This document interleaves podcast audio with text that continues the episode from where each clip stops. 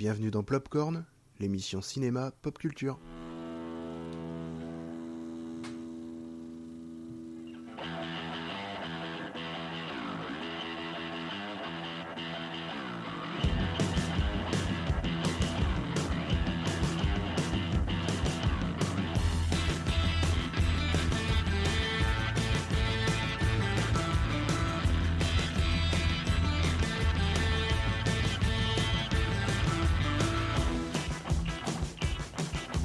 Salut les amis, bonsoir les amis, comment allez-vous Salut Dodo, content d'être là. Salut les potos Et bienvenue à l'émission Plopcorn de juin 2021. Bon, quel plaisir de vous revoir. Euh, Les quel amis. plaisir, quel plaisir de revenir au ciné aussi, ça y est. hein. Et oui, Ça y est. On s'est pas, on s'est pas réhabitué. hein. Ça fait un mois et demi qu'ils ont. euh, Enfin, oui, c'est ça. Ça fait. ouais, ouais, c'est ça. Ça fait un mois et demi qu'ils ont rouvert les cinés. Euh, on est vraiment content de, de pouvoir parler à nouveau. euh, C'est ça, bon, comme d'habitude, donc voilà, on se retrouve tous les derniers vendredis du mois. Donc la émission de fin juin, donc il s'en est passé des choses, pas mal de sorties. La fête du cinéma, c'est pas encore, mais c'est bientôt. La petite, la petite, you, la petite aussi fête de la musique. Euh, bon voilà, ça fait du bien, ça sent un peu euh, l'été et les sorties ciné. Et on donc, tombe les euh, masques à l'extérieur. on a on l'impression que tout, tout redevient normal. Ouais, c'est chouette. La Vraiment vie reprend. Ça fait du bien. Donc voilà, bon, je ne présente plus l'équipe, mais je vais quand même la représenter. Voici notre touche féminine, et- en fait, voilà, féminine plutôt, et notre, euh, Merci Dorian. notre couche fémini- féminite.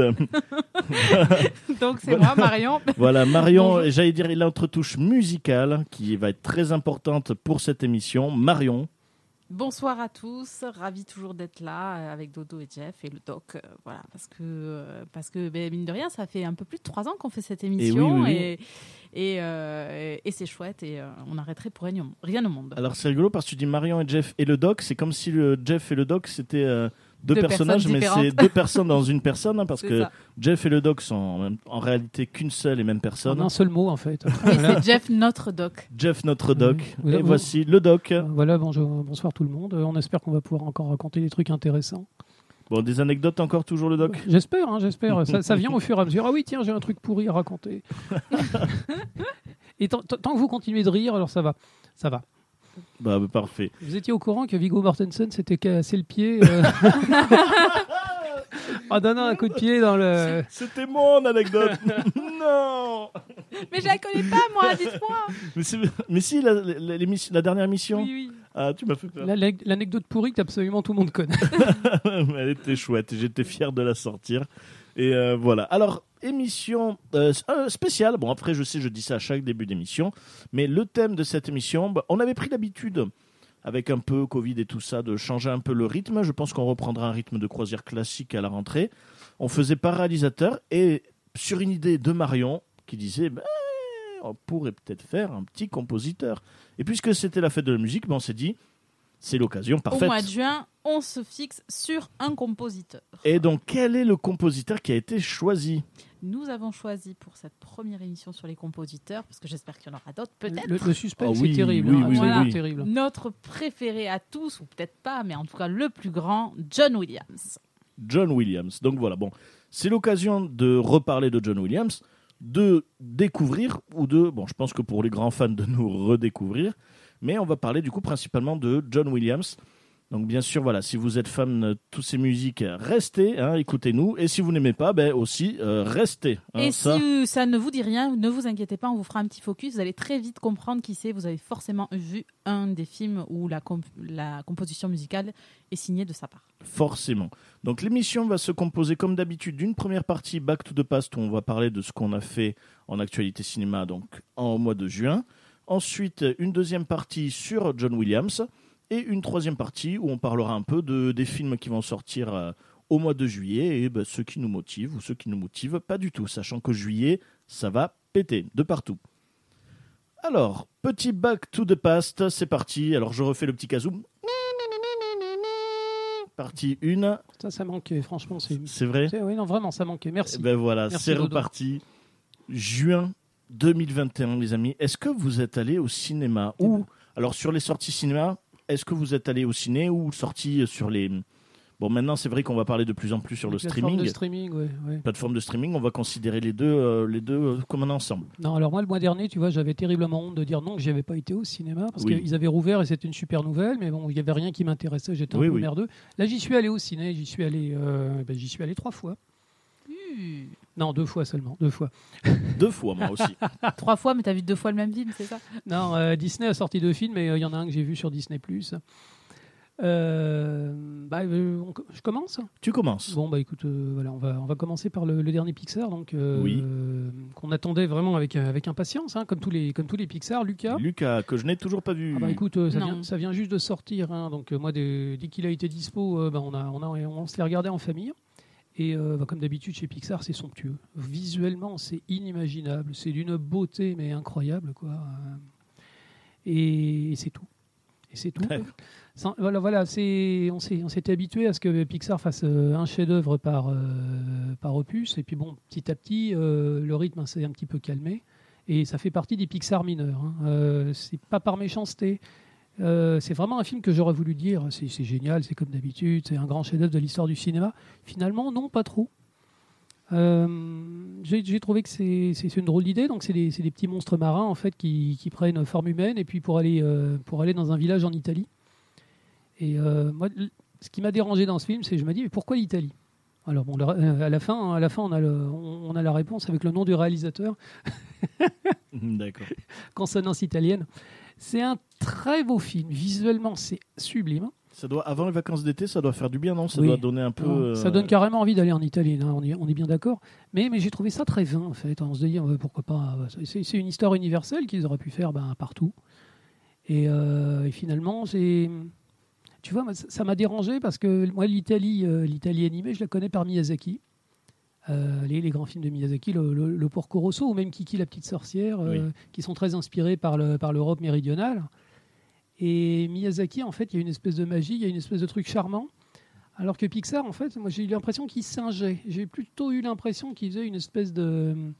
un petit parc d'attractions qui était fait pour euh, ressembler à, à 150% à l'image que se font les Américains de l'Italie, tu vois. Ok, ouais. J'ai plus vu des clichés, j'ai plus vu euh, euh, une espèce de voyage touristique euh, obligatoire que, que des que des, des, photos de vacances ou ils essayent tellement de bien faire en fait que c'est trop bien fait. Et l'histoire est pas tellement intéressante. Sans méchanceté aucune, on a vraiment l'impression d'avoir déjà vu ça ailleurs. Et au bout du compte, bah, le film, je, je me suis presque ennuyé. Et ça, c'est vraiment dommage de dire ça d'un Pixar. Et de, de ce côté-là, ça m'a fait penser au dernier là en avant, qui, était, qui, qui promettait monts et merveilles et qui finalement était assez plat. Mhm. Et c'est plutôt du genre euh, en avant que, que Soul. hein, euh, D'accord. voilà. Sans méchanceté aucune, parce que vraiment, je voulais l'ado- je voulais l'adorer ce film. Enfin, C'est le retour du euh, c'est moyen mais j'ai aimé ou? Bah, euh, pour être tout à fait honnête, Pixar, ils n'ont pas essayé de défendre le fait qu'il est sorti di- directement sur Disney+. Hein. Euh. Soul, Soul, ils l'ont dit que ça allait, ils regrettaient Oui, vraiment que les oui, gens oui. l'aient pas vu au cinéma. Mais celui-là, c'est, limite direct to vidéo, quoi. Mais c'est vrai que moi, ce Pixar, je trouvais que ça allait vite parce que pour moi, le dernier grand Pixar, c'était Soul. Oui. Je trouvais étonnant qu'il y ait Lucas qui sorte. Je me suis dit, mais ils en sortent tous les combien Ouais. maintenant? C'est peut-être qu'il ferait mieux de faire qu'un film par an, sans méchanceté. Hein. Euh, ils, ils le sont, cahier des charges était peut-être moins. euh, ils sont réputés pour être intransigeants sur la qualité des scripts. Et puis petit à petit, ça les empêche pas de faire des scripts qui sont très moyens. Moi, je me souviens du dernier dinosaure, là, comment ça s'appelait le Arlo. Le voyage Arlo d'Arlo Le voyage d'Arlo. Ouais. Ah, j'ai jamais, j'ai jamais pu le voir jusqu'au bout. Il m'ennuie ce film, il m'ennuie. Euh, ça, aurait, ça aurait- ça aurait pu être sorti par n'importe quel euh, studio de cinéma, j'avais l'impression. Mais je ne sais pas. Peut-être que le, le côté événement, le Pixar de l'année, le film qui va gagner des Oscars et le cœur des, des spectateurs, ils peuvent pas faire ça deux fois par an. Ouais. Enfin, bah, Lucas, c'est très beau. C'est tout ce que je peux en dire. Mais euh, peut-être que si vous le voyez en famille, vous allez l'adorer. euh. Ouais, c'est le film estival un peu Bah, agréable à regarder en famille. liste. Ah oui, mais Pixar vaut mieux que ça. Ouais, je comprends.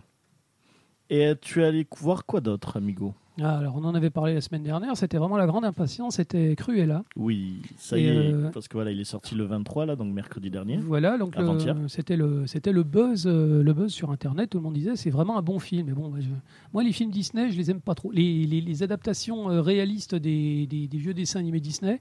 Jusqu'à présent, j'ai pas vu de film qui m'a réellement euh, époustouflé. Le roi lion, c'était c'était un dessin animé en image de synthèse extrêmement réaliste, mais finalement qui manquait d'âme.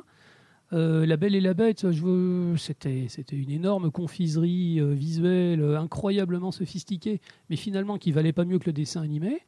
Et j'avais j'avais pas aimé Aladdin, qui, qui était qui était très plat, qui était très scolaire et qui, qui adaptait pas du tout la, la- la folie furieuse du dessin animé original. Donc moi je fais partie des gens, je me dis adapter les dessins animés avec des vrais gens. Bon, on a compris qu'ils font ça pour le fric. Et Mulan, t'en avais pensé quoi? Mulan, bah, je me tape- c'est très beau, mais c'est soporifique. Mm. Et Ouais, moi aussi. moyen, ouais. et surtout, bon, euh, quand tu vois le contexte sociopolitique, euh, les, les Américains qui baissent le pantalon pour faire plaisir aux Chinois, quoi. euh, je sais pas. C'est un film qui est mou, c'est un film qui est, qui est tiède. C'est pas un vilain film, c'est pas un ratage, mais c'est pas une, c'est pas une œuvre d'art.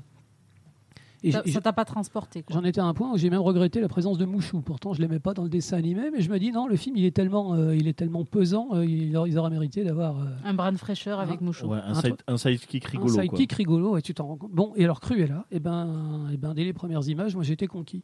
Bon, alors après c'est facile parce que Emma Stone, moi je l'aime beaucoup. Oui. Oui. Alors les gens qui aiment pas Emma Stone, c'est pas la peine d'y aller. hein. Elle est omniprésente. Complètement, elle est quasiment dans tous les plans. Mais moi j'ai adoré ce film parce que c'est un vrai film. Euh, ça parle du monde de la mode. J'en ai rien à foutre du monde de la mode. Moi, ça m'intéresse pas du tout. Les origines de Cruella, je m'intéresse pas du tout. Ouais. Et j'ai j'ai aimé le fait qu'ils ont pris un réalisateur qui a essayé de faire une véritable œuvre. Il y a des mouvements de caméra qui sont, qui sont somptueux. C'est drôle, euh, ça, ça fait sans arrêt des clins d'œil aux spectateurs. C'est très, c'est très irrévérencieux pour un Disney. Moi, j'ai trouvé ça incroyable, quoi. Euh, voir l'héroïne avec une bouteille de whisky, elle va se torcher la gueule euh, en pu et J'ai trouvé ça très euh, Ouais, tu t'es dit c'est bizarre, on dirait pas un Disney. Exactement. Et donc Emma Stone, elle est craquante. Et le film est super bien foutu. Et moi, c'est mon impression. hein, le scénario est bien fait. Vraiment, euh, on commence par euh, la, la- la- la- la fille écrasée par le destin, qui finit par, euh, qui finit par essayer de trouver sa vengeance. Moi, je vous avais dit en regardant la bande-annonce, ça c'est Joker. Et c'est Oui. pas du tout ça. C'est D'accord. plutôt, c'est plutôt le conte de Monte Cristo en fait. Ok. Euh, et ça m'a vachement plu. Euh, c'est un mélange entre le diable s'habille en Prada Oui. Et Ocean's Eleven. Ah ouais, ok. Ah oui, je voyais pas l'Ocean's Eleven. Ben D'accord. oui, parce que finalement, à la moitié du film, ça devient un film de casse. Et, et ils retombent sur leurs pattes à la fin du film, et on comprend comment elle est devenue Cruella. Et on peut très bien enchaîner avec le dessin animé Laissant un Dalmatien, et on comprendra comment cette fille qui était géniale, qui était charmante et qui était adorable, a fini par devenir une psychopathe euh, complètement, euh, complètement narcissique. Et euh, ils, ils prennent pas du tout le spectateur pour des cons. Euh, moi, je, moi, je te dis, j'aime pas. Ah oui, il y a vraiment un scénario, c'est pas juste euh, Non, non, on, oui. va, euh, on va victimiser le méchant, quoi. Non, non, euh, mais ils prennent pas les. C'est pas le genre de réalisateur en fait. J'ai pas, j'ai pas retenu le nom du gars, mais il est vraiment, euh, il faudra le suivre. Il est super ce type. Et euh, quand ils ont une Craig Gillespie. Écoute, ou Gillespie. ou- Gillespie, Gillespie. Gillespie, Gillespie, Gillespie. Craig Gillespie. Gillespie. Oui, comme le comme le jazzman. Oh, euh, on Dizzy est- Gillespie. e- Exactement. Euh, non, il prend pas le spectateur pour un con en fait. Euh, de certains films en fait, c'est il y, a un- il y a- il y a un clin d'œil, il y a un truc. Regardez, il va faire ça, il va faire ça. Là, pas du tout en fait. Ils font le truc et ils laissent le spectateur ré- réaliser en fait ce qui, ce qui vient d'arriver. Et euh, moi j'ai trouvé ça super. Euh, Il y, a- y une petite allusion au dessin animé à un moment où euh, Cruella prend le, prend le volant avec l'air complètement folle.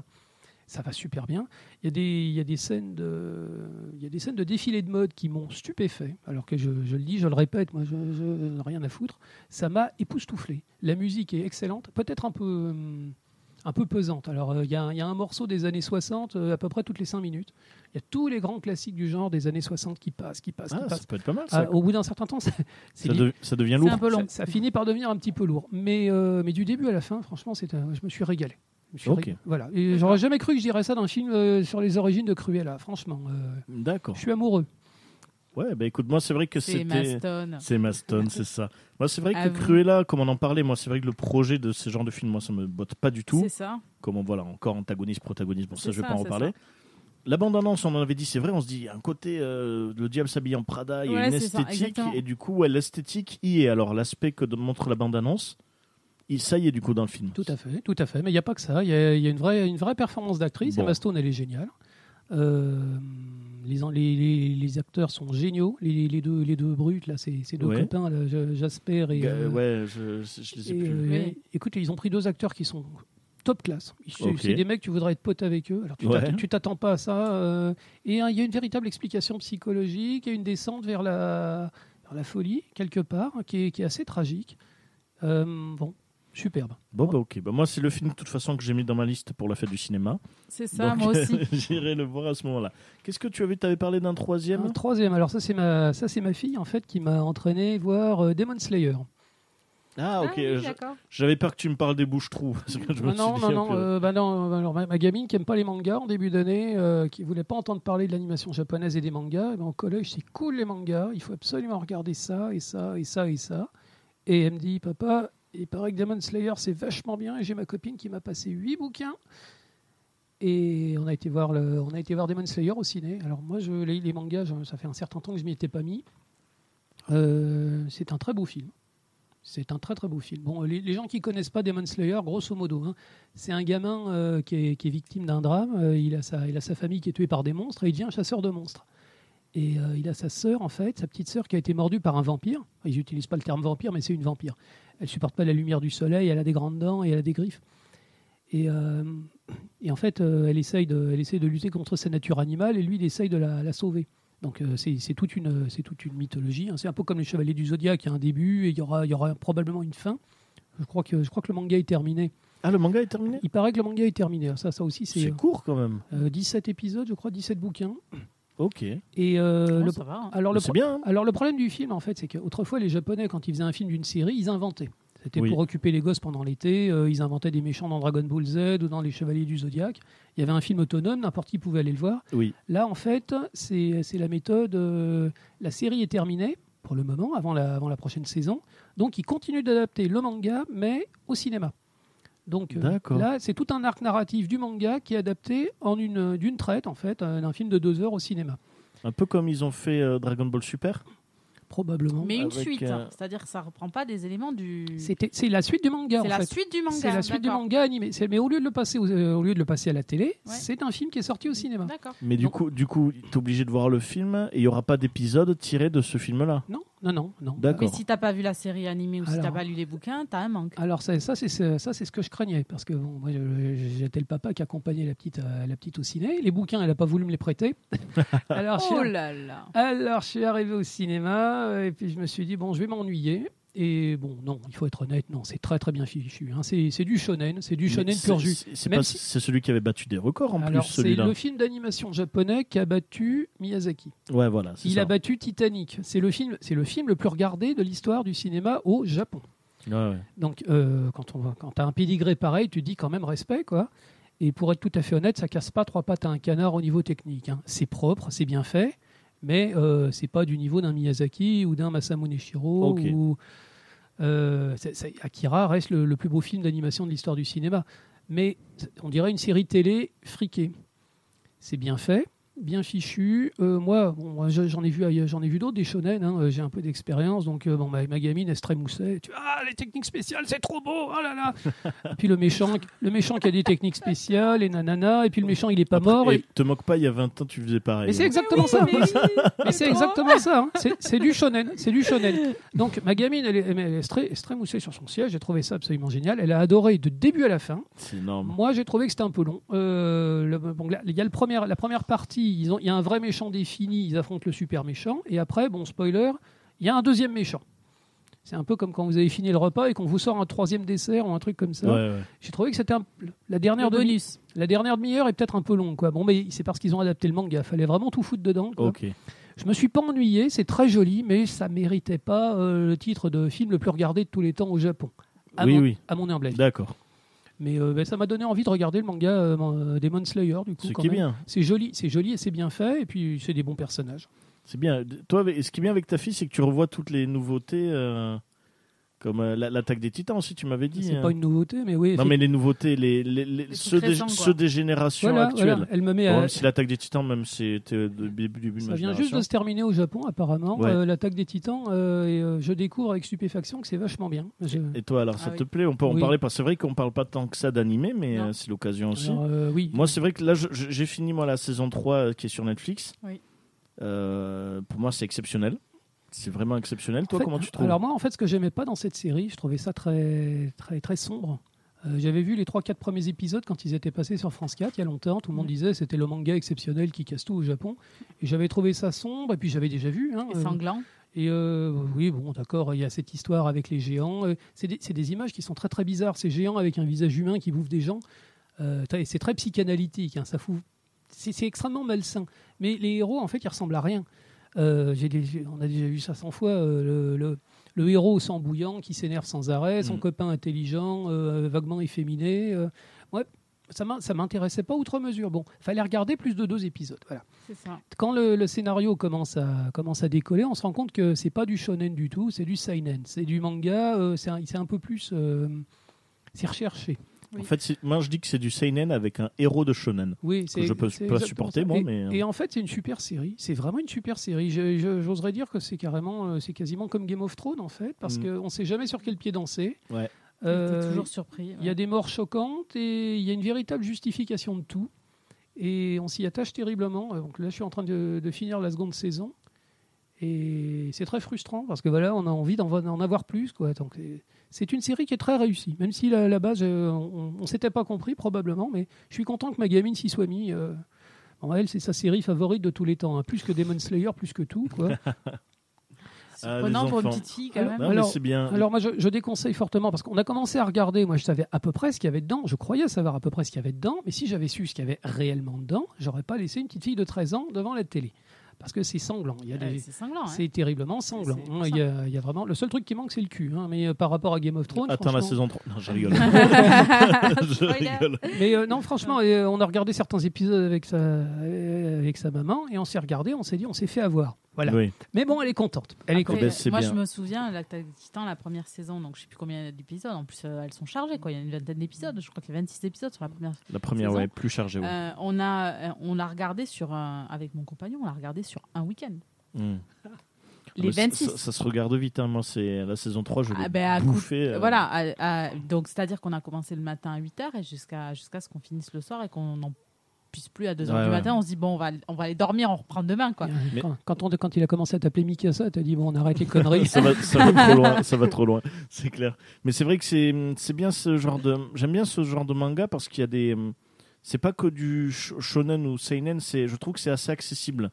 Où il y a une narration qui est plutôt rapide, c'est pas comme du One Piece ou du Bleach ou du Naruto où, où c'est lent, en 20 minutes il se passe rien. Un truc que j'apprécie beaucoup, c'est que pour une fois dans un manga, on n'a pas l'impression que c'est écrit au jour le jour.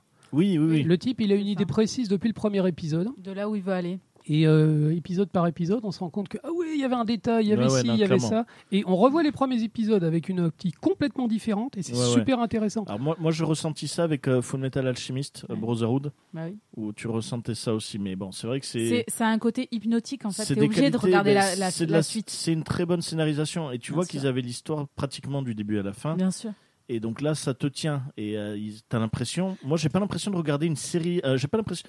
J'ai l'impression de regarder une série, pas, de regarder un animé. Brotherhood, c'était en plus une- entre guillemets Bah, aussi une revisite parce que la première Bah, adaptation bon, n'était pas voilà, des faut- tops du tonnerre. Au quoi. départ, il y avait Full Metal Alchemist, donc qui était, euh, qui c'était le manga, mais les six premiers tomes, parce Oui, qu'ils avaient ça. vite dépassé, donc la fin était pas terrible. Oui.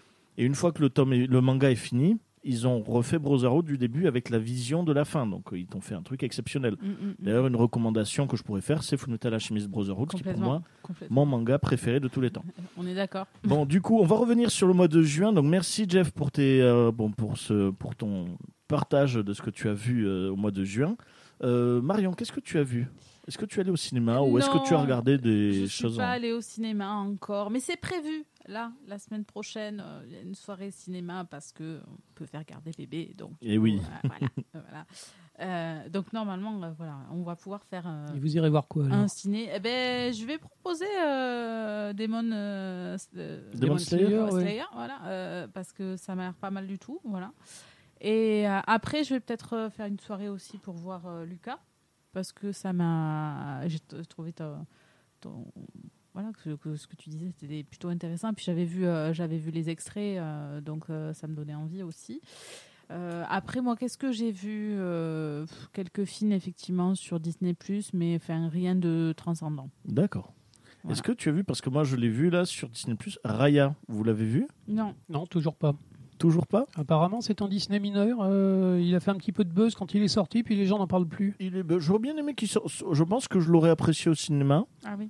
Euh, oui, c'est pas, il est pas ouf. Raya le dernier dragon, Ouais, c'est ça Raya le dernier dragon. Euh, il est alors l'histoire est vraiment intéressante et il y a quand même une bonne écriture sur euh, sur euh, le peuple, sur les différents peuples, sur les personnages. Je trouve que la direction artistique est C'est phénoménale. un film post-apocalyptique, c'est Oui, ça? en Ouais. fait, euh, ce qui est rigolo, c'est que c'est un post-apo made in Disney. Et donc, tu as une ambiance film apocalyptique, euh, mais, Mais euh, jolie. mais jolie. Euh, Disney un peu. Mais jolie. J'ai ressenti euh, la même ambiance euh, avec euh, Zelda Breath of the Wild. D'accord, d'accord, d'accord. Euh, tu vois le truc passer Absolument. sur un, monde après un chaos. 100 ans après la catastrophe, Voilà. la, la nature en fait sur euh, la nature qui reprend ses droits. euh, Voilà. ouais. Et il y a quelque chose avec Raya, donc c'est pas sur le même laps de temps, même s'il y a des choses. C'est très intéressant. Il y a une, une direction artistique que je trouve excellente, sauf le, pour moi le point négatif, je trouve, c'est les, les dragons, où je suis pas rentré dedans. Sur l'esthétique des dragons. Pour un film qui s'appelle Le Dernier Dragon, Et ça dragon, voilà, le personnage du dragon est sympa, mais euh, Ouais, mais il aime trop Croque-Mou, Sans donc plus. du coup, Ah non, l'idée qu'il a des dragons euh, est un peu... euh, voilà. Croque-Mou est tellement Ça dépend fabuleux. si t'es plus smog ou croque-mou, tu vois. En vrai, fonction de ce vrai. que tu aimes, tu vas aimer ou pas Raya, vrai, quoi. C'est vrai, c'est vrai. Euh, non, il y a une. Ouais, Raya me faisait penser, je sais pas, quelquefois ça me faisait penser à Avatar, le dernier maître de l'air, je ne sais pas pourquoi. Ouais, ouais, ouais, complètement. Et euh, sur l'idée de différents peuples, tout ça. euh, même Il y a des pas de dragons pouvoir, dans Avatar, ça, oui, oui, oui, c'est vrai. Et euh, c'est surtout euh, ouais, bah, une ambiance post-apo qui est très rigolote, mais malheureusement, moi, c'est le dragon où je trouve euh, ça rentre pas. Après, on passe un très bon moment. C'est ça fait plaisir de le voir sur Disney+. On se dit bon, en fait, tu vois, c'est rigolo, mais cinéma, j'aurais bien aimé le voir au cinéma, ça aurait été joli, mais j'aurais été un peu déçu. Le fait de l'avoir sur Disney+, je l'ai pas payé. Enfin, je l'ai pas payé. Là, je fais des guillemets avec les doigts parce que Ça- je paye un abonnement. Ça fait partie du forfait, ouais. Ça fait partie du forfait. Ben, je suis content d'avoir pu le voir comme ça. Donc, euh, je pense que j'étais moins déçu, mais c'est vrai que c'était. ben, J'ai passé un bon moment, mais ça va pas être comme. euh, Ça va pas être comme les nouveaux héros. Moi, Oui. c'est vrai que les nouveaux héros m'avaient beaucoup euh, Ah, touché. Je les trouvais vraiment super fabuleux. Film, super film, ouais. Ça ne fait pas un effet nouveau héros. Mhm. Mais c'est intéressant que Disney propose un film avec cette ambiance-là. Il y a du combat, il y a de l'ambiance, il y a une esthétique quand même assez sympa. Même l'histoire prend une tournure très intéressante. Il est quand même à voir. Bon. Voilà, si vous voulez voir un film post-apo, mi-avatar, euh, C'est version noté. Disney, euh, franchement foncez. Ça fait partie du forfait, de toute façon. Ben, ça fait euh, partie du forfait, ouais. donc autant en profiter. Bah, Et du coup, alors moi, là, ça va être mon coup de cœur. Le film qui pour moi mérite un Oscar, que j'ai vu sur euh, Netflix, qui aurait dû sortir au cinéma et tu m'en avais parlé, et mon frère m'en avait parlé. Ah ah, ah, ah, c'était un film d'animation? C'est les Mitchell Ah. contre les machines. alors, alors c'est simple pour moi, il mérite la, la même. Il avait eu l'Oscar, euh, euh, Spider-Man. Spider-Man, ouais, absolument. L'Oscar du meilleur film d'animation, ouais, et c'était Pour- amplement mérité. Le euh, Next Gen Ouais, Ouais. Next Gen. Pour moi, euh, Ah, mais il- les Mitchell ouais. méritent clairement l'Oscar. Je le conseille à tout le monde. C'est simple, je l'ai vu. euh, d'ailleurs, ben, je l'ai vu d'ailleurs avec euh, un petit petit salut. Bon, je sais pas si elle nous écoutera. C'est avec Laurie, l'ancienne présidente de Radio Campus Po. Euh, tout le monde me disait regarde-le, regarde-le. Toi qui aimes Spider-Man, regarde-le. Ouais, tu vas t'en prendre plein Mais les sur le yeux. coup, tu vois les images, tu vois les trucs, ça, c'est pas très Ben, attirant. moi, la bande-annonce, à l'époque où ça s'appelait Déconnecté, Ouais. je me suis- il n'y avait pas trop les robots encore. On, Ah te, non. on te montrait une famille qui s'enlève le portable, qui part en vacances. Non, mais non. Oui. Après, on commence à te. Ça s'appelle. Ils ont changé le nom. Tu vois, les robots, moi, ça m'a pas. Je me suis dit, c'est classique. Oui, C'est classique. Mhm. Mais après, on te dit par l'équipe qui a fait Lego La Grande Aventure et Mhm. par l'équipe qui a fait Spider-Man. Et là, tu commences à te dire, Hmm, bon. on va peut-être faire un effort, ouais. Et là, ça passait sur Netflix. Je me dis, bon, si j'ai l'occasion. euh, C'est vrai que moi, j'ai un problème avec maintenant les longs. Sur Netflix, j'arrive plus à regarder les longs métrages. Je peux regarder les séries, j'ai du mal à regarder les longs métrages. Je ne sais pas pourquoi. Et là, on a fait l'effort pour une soirée. Et j'ai passé tout le film à faire. Putain.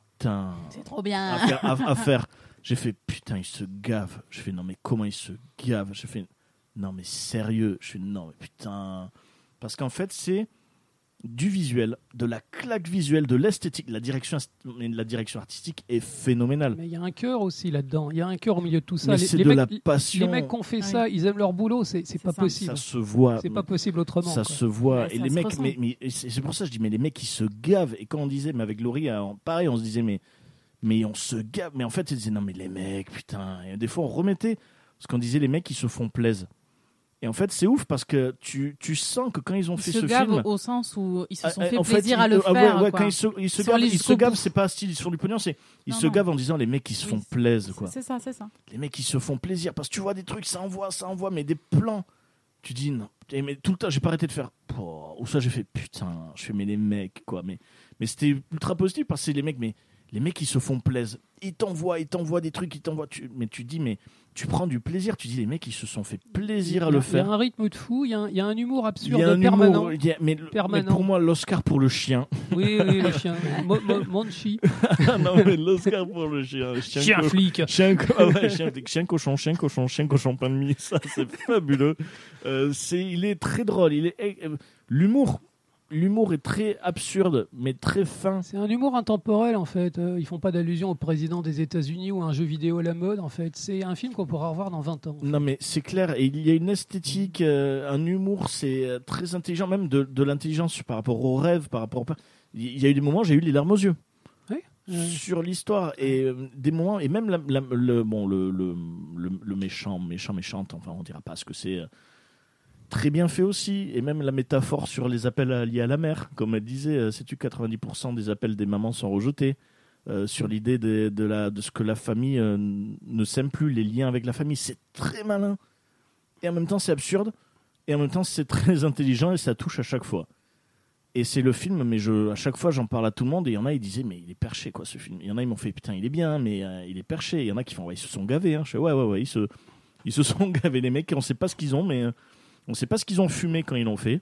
Ils avaient des messages à Mais vas-y hein. les, vas-y les messages, vas-y les envois. Mais c'est- exceptionnel graphiquement mais tu t'en prends plein les yeux. La direction est fabuleuse quoi. C'est sûr que euh, quand on voit juste la bande-annonce ou quelques photos comme ça, c'est pas enthousiasmant, mais il faut le voir en vrai. en Il fait. faut le voir. Les Mitchell, et surtout que c'est sur Netflix, donc là, franchement, allez le voir. Les Mitchell, c'est pour moi le film d'animation. Bon, là, on est qu'au mois de, on est qu'au mois de juin, mais c'est le film d'animation de l'année.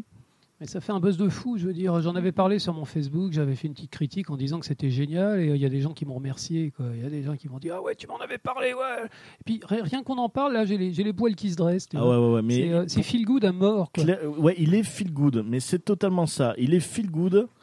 C'est un, ouais, bah, c'est un road trip. C'est un road trip. C'est euh, pour moi une leçon. C'est un road trip, un film d'aventure, euh, une, une histoire familiale. Il, euh, il a tout en fait. C'est, euh, c'est pour moi le, ouais, c'est une leçon de d'animation et surtout une leçon de, ben, de, enfin de variabilité, j'allais dire, de, de de faire quelque chose de différent. Tu sais pas si c'est du dessin, si c'est du dessin animé, ça te mélange des trucs, ça te mélange des animations bizarres. C'est très intelligent. Et c'est vrai que moi, je retrouve cette intelligence. J'ai retrouvé la même chose dans Lego La Grande Aventure. ouais. Même si c'était un niveau animation, j'étais moins fan. C'était très second degré, la, la grande aventure, avant de devenir d'un seul coup un grand film personnel. C'est très très bizarre comme Oui, film. mais, mais c'était. Et pareil, Spider-Man, en fait, l'intelligent. Lego La Grande Aventure, je trouve ça très intelligent. Et euh, euh, le Spider-Man, je trouve ça très beau. En fait, ils ont mélangé les deux. T'as ultra beaucoup d'intelligence et une bête d'animation, c'est phénoménal, quoi. Donc voilà, donc je finis avec Mitchell. hein. Allez le voir. Enfin non, vous l'avez tous vu. Tu l'as vu Marion? Non. Eh ben va voir Mitchell et tu Ouais. en parles à la prochaine émission. Non, non, mais euh, ceux qui l'ont pas vu, faites-vous plaisir. Voilà, quoi. ceux qui l'ont pas Vous- vu, vous- ah, voilà. Et vous, vous ne vous rendez pas compte que vous avez besoin de le voir. Ouais, vous avez besoin de le voir. Pensez, pensez à nous. Hein. Et alors ensuite, je suis allé au cinéma voir deux films. Et là, je vais faire vite parce que c'est vrai que et ça se voit qu'on est retourné au cinéma parce qu'on a de quoi dire maintenant. hein. Alors, Heureusement euh, que je suis pas allée alors. je, suis- je suis allé voir Conjuring 3. Ah, oui, euh. Ah, Conjuring c'est 3. c'est une série que t'aimes beaucoup. ça. J'adore Ouais, ouais, les ouais, Conjuring. Qu'est-ce qu'il vaut alors pour un Conjuring? Ah. Pour une suite de suite. Ah, ah, ah, il a le regard perdu dans le vide. A priori, c'est pas Il fait terrible. la moue. Alors, j'ai été déçu. J'ai été déçu. Ah. mais j'ai beaucoup aimé. Ah. En fait, c'est euh, j'ai été déçu parce que je retrouvais pas euh, le côté flippant et très viscéral ce que je, de, Des deux premiers? des deux premiers parce qu'en fait, ils ont fait un choix d'histoire. D'accord. Ils ont fait un choix et en fait, par ce choix, certes, j'ai été moins attiré par le, le stress. Par contre, l'histoire, je l'ai trouvée très intéressante et en fait, on dirait une enquête. Pour moi, maintenant, en fait, c'est plus une enquête fantastique à la limite. Il a pris un parti pris différent en fait. Et euh, donc Donc tout moins pris par le stress de l'intrigue du film. après euh, le problème c'est que je peux pas trop spoiler Eh par oui, rapport à l'histoire mais disons que par rapport à la nature du méchant, enfin la nature du mal, du moment que tu sais euh, bah, ça T'as peut- deviné quoi T'as deviné en plein milieu Oui, bah, tu devines. En fait, quand tu regardes la bande en fait, bon, après, je, je vais pas spoiler. sans- Je vais, je vais en parler. euh, si vous avez vu la bande annonce, si vous n'avez pas vu la bande annonce et que vous voulez pas regarder, n'écoutez pas les cinq premières, euh, enfin les trois prochaines euh, minutes. Mais en gros, tu comprends à la bande annonce que c'est quelqu'un qui est possédé par le diable, Mhm. et tu comprends qu'en gros, il y a quelque chose derrière qui est un peu géré par des, une secte satanique. Oui. Donc en fait, tu sais que c'est, tu sais que c'est des humains qui utilisent le mal. Et je ne sais pas pourquoi, moi, du moment que je sais que c'est quelque chose, que c'est des humains, j'ai moins peur. C'est-à-dire, pour moi, le mal, c'est juste un outil. Et donc, je suis moins stressé. C'est-à-dire que tu sais que c'est Oui, quelque parce chose. que ça devient un instrument et plus euh, et quelque chose plus de vraiment paranormal. le mal qui tient. ouais. Après, voilà. Mais J'allais dire, ça fait un peu Da Vinci Code ou euh, Angers Démon. Ou, euh, mais il y a ça, mais il y a toujours. Mais par contre, il y a toujours du gros paranormal qui, Oui. qui, qui, qui défonce tout. hein. Non, mais alors, Mais- ce que, mais ce que tu moment- nous dis en fait, c'est que c'est plutôt un polar du coup, voilà. Pour moi, c'est un polar, c'est plus un truc d'enquête avec des, des outils d'horreur. Et euh, en fait, c'est pour ça que j'étais un peu déçu par rapport à ça, parce que j'ai moins stressé. En fait, j'étais déçu parce que j'ai eu moins peur. Par contre, j'ai pris un énorme plaisir à voir l'histoire. C'est pour moi une enquête. Et donc, j'ai pris énormément de plaisir. Et donc, je, je vous invite vraiment à aller voir Conjuring parce que Pour la fête du cinéma. Donc. pour la fête du cinéma, il est exceptionnel. En fait, fête du cinéma. Très bien fait, très beau, les animations très bien, toujours les codes de l'horaire toujours très efficaces. Mais je trouve que c'est très intelligent parce qu'ils ont changé de l'ambiance du 1 et du 2. Et donc ils ont fait quelque chose de différent et ça je ne peux que saluer. C'est que je ben, j'ai pas vu un énième répétition de Conjuring, j'ai vu une autre ambiance. Et donc certes qui moi me touche moins en termes de peur, mais que je trouve très intéressant. Et donc euh, vraiment je trouve que c'est une réussite, clairement. Contrairement à l'autre film que j'ai vu, euh, contrairement à ce que j'ai vu euh, qui était euh, Sans un bruit 2, Ah oui, Ah. ah oui. Que j'ai vu hier. Alors c'est vrai que j'aurais pu attendre la fête du cinéma qui va arriver là du 30 juin au 4 juillet. Euh, c'est vrai que j'aurais peut-être dû attendre, mais bon après, euh, tant pis. Donc Euh, c'est- bon- moins bien que le premier. ah, c'est euh, clairement moins bien ouais. que le premier. Mon avis, euh, le- moi je l'ai trouvé tellement flemmard. En fait, si je dois résumer ce film en un mot, je dirais flemme. Il se serait suffi à lui-même le premier? Mais mille fois. Oui, bah, Mille fois. On sent la, la- Parce la qu'après là, t'as plus l'intrigue, c'est-à-dire que t'as compris que Bah, faut pas faire de bruit quand après, t'as compris le principe. T'as quoi. une scène flashback qui est très intéressante où tu vois le, le premier jour. Oui. Donc c'est intéressant. Mais après, la suite, ça se passe quelques jours après, en fait. Et euh, il y a des persos. Il y a un perso, le personnage du fils, pour ceux qui verront le film, mais pour moi, il a giflé. Il est, euh, enfin, c'est François Pignon. C'est François Pignon dans le monde de Sans un bruit. Le gosse, toutes les conneries qu'il faut faire, il les Il est fait. mignon, Mais ça, mais ça en devient, ça en devient. Moi, je disais, mais je disais, mais qu'on la batte, ce gosse. Oui, mais qui s'est chopé quoi. Qu'on la batte. Donc pour qu'on pense ça. Euh, après voilà, Kylian Murphy très bien, Emily Blunt très bien, mais en fait, euh, tu prends, t'es dans une histoire où ça te fait plaisir de voir la suite, t'es dedans, Mm. mais en fait, t'es dans un stade où tu te dis pourquoi, pourquoi faire ça? Et même des trucs où il se passe, où ça se résout comme ça, en fait, des problèmes. Je trouve que c'est le film de la flemme. Ils Ah oui, ils sont pas allés chercher. ils sont euh, pas allés. euh, si tu l'avais si tu l'avais vu en streaming par exemple euh, Oui. en, en streaming légal euh, ça, aurait- ça t'aurait peut-être moins, Ouais, moins bon, fait- moi, moi, il a, il- moi, il m'a, dé- c'est la flemme en fait. Moi, c'est pourquoi ce film? Ouais, c'est c'est dommage d'investir une soirée et puis pour un film qui est finalement Ouais, euh, après voilà, il y a des bons moments, tu sursautes un peu comme d'habitude, même si t'as plus la découverte, tu sais, mais ça fait quand Oui. même, il y a quand même des effets, ça marche. Il y a quand Oui. même des effets, ça marche, mais euh, malheureusement, euh, moi je trouve que ça a été la flemme. Donc c'est un film de fête du cinéma, clairement, mais euh, pas plus. bon bah Ok. voilà tu nous as tu nous as convaincus dans le mauvais sens c'est ça. clair. On Mais après- voir. Après, faites votre avis. hein. Franchement, faites du, faites du cinéma, c'est euh, 4 euros la séance, c'est bien. Bah, pour, euh, pour des films moyens, c'est tu voilà, pas de fric. cl- quoi. clairement c'est bien. Donc voilà, c'est c'est fini du coup pour cette partie euh, Back to the Past qui a été euh, très longue. Et bon, ça se voit quand on revoit les films, euh, ça se voit qu'il y a l'engouement qui reprend. Ça y est Ouais. là, Et puis vous l'entendez, vous le voyez pas en studio, mais ça se voit qu'on a les sourires là, parce qu'on est allé aussi. la, passion, Moi pas encore, mais la, la passion quand revient. t'as parlé des Mitchell ouais le sourire obligatoire Ah ouais, non mais c'est clair. Alors c'est parti pour la première pause musicale. Alors la pause musicale forcément John Williams oblige. euh, ben, même nos pauses, ça va être du John Williams, ça va être l'occasion de découvrir ou de redécouvrir. C'est parti, donc ça a été la musique. Alors je te laisse euh, dire le titre. C'est la musique de Hook. Hook Flight to the Neverland. C'est parti.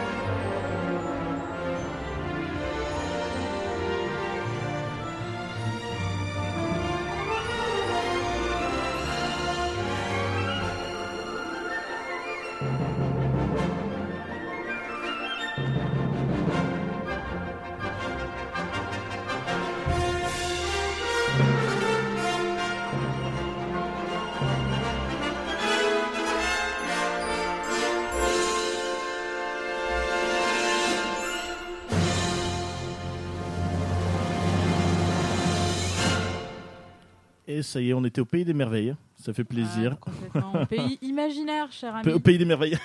le mec, au pays imaginaire. Ouais, c'est marrant, autant j'aime pas le film, autant j'adore la musique. Celle-là, vraiment, c'est Ouais, ouais, ouais, elle est géniale. De quoi t'a- t'aimes pas le t'aimes pas le On film en a déjà parlé. Ouais, ouais, non, mais redis-le- fait le- redis-le à ceux qui nous écoutent aujourd'hui. Euh, J'avais dit, euh, j'ai détesté Hook. Ouais, ouais, je l'ai détesté. Ça fait partie des films de Spielberg que j'aime ouais. pas. Mais la musique, elle est Ah sublime. là. Non mais là t'es au pays imaginaire. Je me rattrape hein, par rapport au pays imaginaire, mais euh, pays des merveilles, il faut que j'arrête. Un pays des merveilles, pays imaginaire.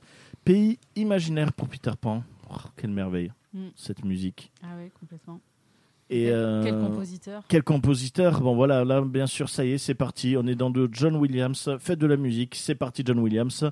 Marion, peux-tu nous parler un peu de ce monsieur? Alors, John Williams, bon, c'est un vieux bonhomme hein, maintenant, parce qu'il tape Ah quand oui. même à 89 ans maintenant. Il a pris sa retraite, hein, officiellement, il, y a deux ans. Alors, il Alors, a pris sa oui- retraite, oui et sauf non, que moi, ouais. j'ai vu qu'en 2022, il a un truc de prévu. Oui, Donc, euh, à voir. Ah, hein. Normalement, il a pris sa retraite les avec Américains, Star ça. Wars euh, 9. ouais.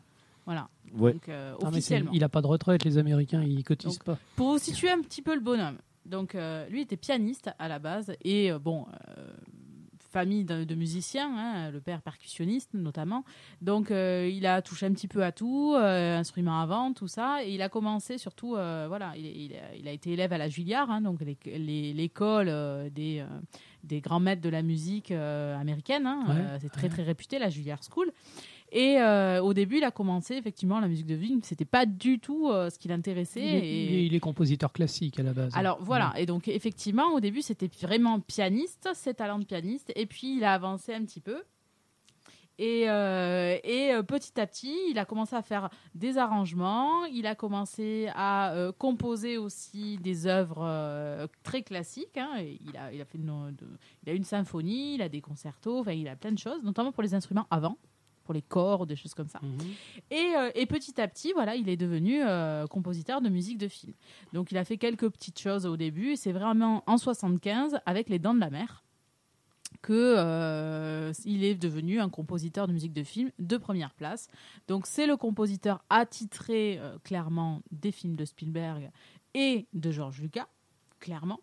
Euh, il a été énormément récompensé dans sa carrière, hein, puisqu'il a eu euh, 5 Oscars, euh, des Golden Globes et compagnie. Il a sa plaque sur le Hollywood euh, Fame, là. euh, Quand tu voilà. as composé la musique de Star Wars et d'Indiana Jones, voilà. hein, euh, Oui. Voilà, tous les gros, gros, gros, gros, gros films, toutes les grosses licences, c'est lui. Tous les films de notre enfance, E.T., euh, euh, Maman, j'ai raté l'avion.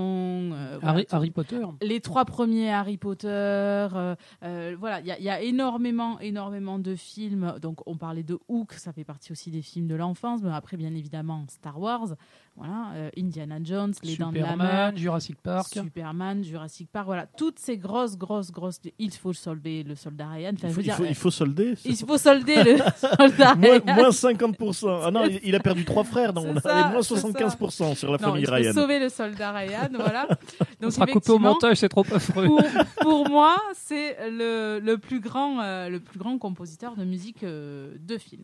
Euh, on lui doit aussi d'avoir popularisé complètement la musique symphonique au cinéma.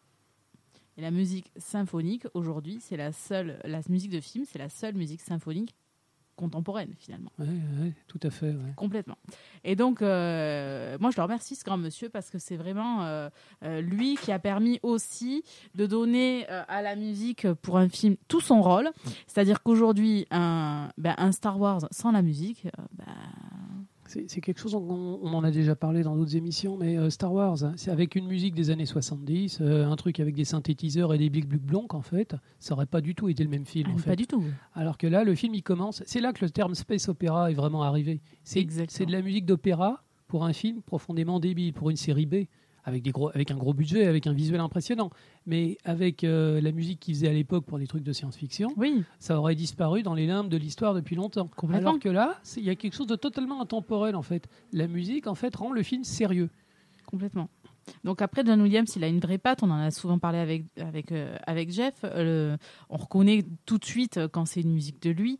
Je vais vous donner une anecdote pour Les Dents de la Mer. Donc, euh, une des premières collaborations avec Spielberg. Le jour, il lui a, euh, il lui a, il lui a joué au piano, donc euh, le- les fameuses notes du requin qui arrive, le tadam. Euh, S- Spielberg, il a rigolé, il lui a demandé si c'était une plaisanterie. Au piano, de toute façon, c'est pas, euh, Voilà. ça fait, Et ça il- fait et pas le même effet. Voilà, il lui a demandé, mais, mais fait, tu comptes vraiment que le film ait du succès avec ça? Et Ouais. que, honnêtement, si aujourd'hui il n'y avait pas ces deux notes Mhm. pour Ah oui, oui. euh, Les Dents de la Mer, euh, qui est devenu cultissime. Tu et- ces, notes-là, c'est des, des cordes en fait. C'est des cordes. Euh, il y, a- il y a quelque chose de, j'allais dire de soyeux en fait dans ce son. Pom, bon. Oui. Bon. Au piano, ça fait quoi? Ça fait gling, gling. Oui, après, tu Gling, peux mettre un peu de résonance, tout ça. Voilà, mais... non, mais tu peux comprendre qu'il entend le thème, mais il ne peut pas ressentir la musique puisque l'orchestre n'est pas encore là. On est d'accord. On est d'accord. Donc, et après, effectivement, je trouve que c'est lui qui a vraiment, comme tu dis, euh, euh, donné, euh, donné de la profondeur au film et fait passer aussi tout ce qui se passe. Euh, je sais que Dorian aime de mémoire la liste de Schindler. Oui. Voilà, Oui, oui, oui, euh, oui. la- tu pars un Star, un Star Wars ou un Harry Potter, c'est lumineux, c'est gai, c'est scintillant. Tu prends la liste de Schindler, c'est tout autant puissant, mais dans un autre registre. Totalement. Voilà, donc c'est vrai que voilà, euh, moi je trouve que la musique est indissociable de, du film et a euh, tout autant sa place parce qu'on peut tout à fait se rappeler d'un film en, en écouter simplement euh, ben, sa playlist finalement. Oui, oui, clairement. Voilà pour cette petite introduction sur John Williams. Si Eh vous voulez ben, rajouter des merci choses. beaucoup. Ben non, c'est parfait, tu as tout dit. Donc merci. Et euh, on va continuer du coup sur John Williams. On va se faire. ben, pour on change un peu euh, le, le rythme. On va faire d'abord le blind test. Et ensuite, je vais vous poser quelques questions. Je vais vous demander, comme d'habitude, un peu comme on faisait avec les réalisateurs, trois mots que vont vous inspirer John Williams. Le compositeur en l'occurrence. Euh, voilà, le compositeur. Et là, trois, euh, ben, trois thèmes musicaux que vous retenez. Alors, on va pas dire ce qu'on n'aime pas, parce que là, c'est un peu plus compliqué pour de la musique. Mais trois films que vous aimez. Mais là, du coup, c'est parti pour le blind test. Alors, extrait numéro 1.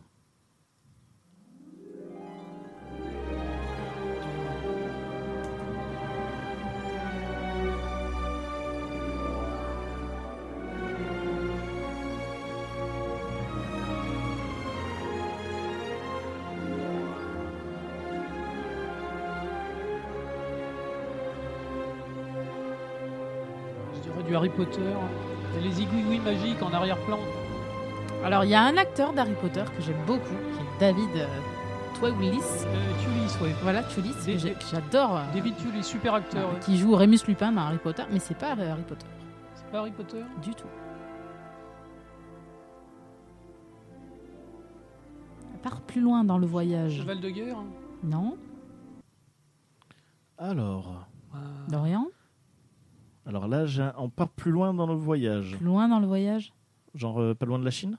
Pas loin de la Chine Euh, Ah, donc, les- C'était en Tibet? Sept ans au Ouais, Tibet voilà. J'a- J'avais un Oh, gros, j'avais un gros, gros, gros Oh. doute. Je pense pas souvent à ce film, mais Ouais, euh, j'avais un- 97, c'est un film euh, magnifique. Purée. Avec Ouais. Brad Pitt, bien sûr. Ouais, Ouais, voilà. J'avais un gros doute. C'est quand tu parlais de. Alors, il y avait un doute quand tu parlais de l'acteur. Je me suis dit, attends, il y est, mais euh, là, c'était au grand pif. Là, c'est pour ça que j'ai dit pas loin de la Chine. si Ah, tu non, m'avais c'est dit ça. autre chose, j'aurais été paumé. Ah, Non, tu non, vois, non. Les, les petits aiguilles en arrière-plan, c'est vraiment typiquement du, du John Williams. Ah oui, fait. oui, oui, C'est clairement. le côté magie, et c'est vrai que c'est des trucs que tu retrouves en fait dans ses compositions. Moi, je me suis fait avoir. J'allais te jurer que c'était du Harry Potter. Euh, Oui, mais en Ah, même mais temps, il a le un Tibet, côté- c'est les grands espaces aussi. oui, oui. Sur, euh, voilà, c'est c'est le, c'est tout un contexte. Donc, je trouve que c'est une musique qui colle au film complètement. Ah oui, oui, oui. Donc voilà. Alors, aussi, petit rappel pour le blind test. Du coup, il y a que le doc et moi-même où on ne sait pas les réponses. Marion sait les réponses, donc du coup, elle nous regarde en mode. Un, deux- deuxième rappel, c'est que je ne sais jamais les réponses. si, si, il y a des fois, il y a des fois, t'en as trouvé plein. Je suis Ah, si, désolée. si. Non, non, ne te sous-estime pas. Jeff. Après, Ne c'est quand même du grand pas. film aussi, donc euh, normalement, voilà, peut-être ça vous donnera aussi envie. Moi, je- tu vois, j'ai envie- en préparant ce- cette émission, il y a plein de films que j'ai envie de revoir. Ah, mais merci beaucoup. T'as surtout Ouais, ouais. envie de revoir Brad Pitt. hein. Eh ben, pas du tout, tu vois. Allez, c'est parti. Extrait numéro 2. Ah, facile. Tu vois.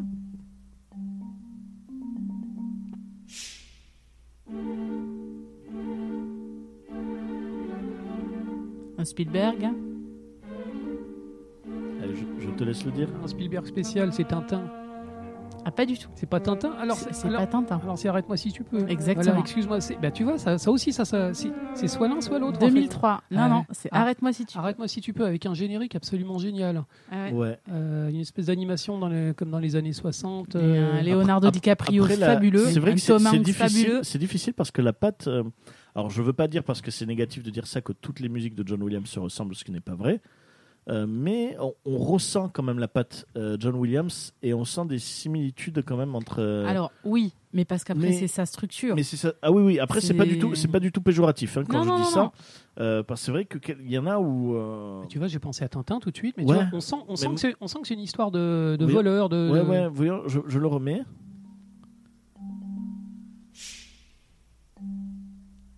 C'est vrai que c'est vrai qu'il y avait Arrête-moi si tu peux aussi, hein, qui était. euh, Le générique est faramineux, hein, vraiment. Ah oui, oui, le, fi- générique est Le, super. le film est faramineux. hein. Ah je veux oui. dire, euh, c'est, c'est incroyable. Di- DiCaprio à son, à son, à son zénith. euh, très très belle histoire. Tu le- nous fais un récap de l'histoire? Ah oui, euh, c'est, c'est l'histoire vraie d'un, d'un, d'un arnaqueur professionnel en fait qui a mis en avec Nell. qui est, bah, Frank Abagnale en fait euh, junior qui a, qui a mis en échec le, le- le FBI euh, dans les années 70 euh, il s'est fait passer pour euh, pour un pilote euh, il s'est fait passer pour ci pour ça Euh, il a arnaqué des millions de dollars et il a fini par, co- par collaborer avec le FBI il est devenu euh, spécialiste en fait de lutte contre les fraudeurs Exactement, ils l'ont embauché. et c'est un super film et euh, avec des acteurs incroyables C'était la fraude avec l'échec, c'était ça. voilà, c'est ça. ça, ça. Il, il, a- il a pas fait que ça. En fait, il était génial, le mec. Et c'est une histoire authentique euh, du- début à la fin. Quoi. Il y a un aspect euh, chasse un peu. euh, ouais, euh, chat et souris un peu envers, envers, Tom Hanks et euh. Leonardo DiCaprio. C'est vrai que c'est très bien. Avec une esthétique années 60, 70, non Qu'il avait Oui, euh, tout à fait. ça. 60, C'est- 70. C'est un, euh, film qui date de 2003. Très bonne esthétique, ouais. Ah ouais, Spielberg, ouais. C'est bon après voilà, c'est du Spielberg, c'est de la qualité, mais c'est vrai que c'est indissociable. Ouais, on se dit Williams, c'est indissociable de Spielberg. Après finalement, il y a eu d'autres, Bien sûr, d'autres mais euh, ah, ça fait toujours plaisir. C'est parti, extrait numéro 3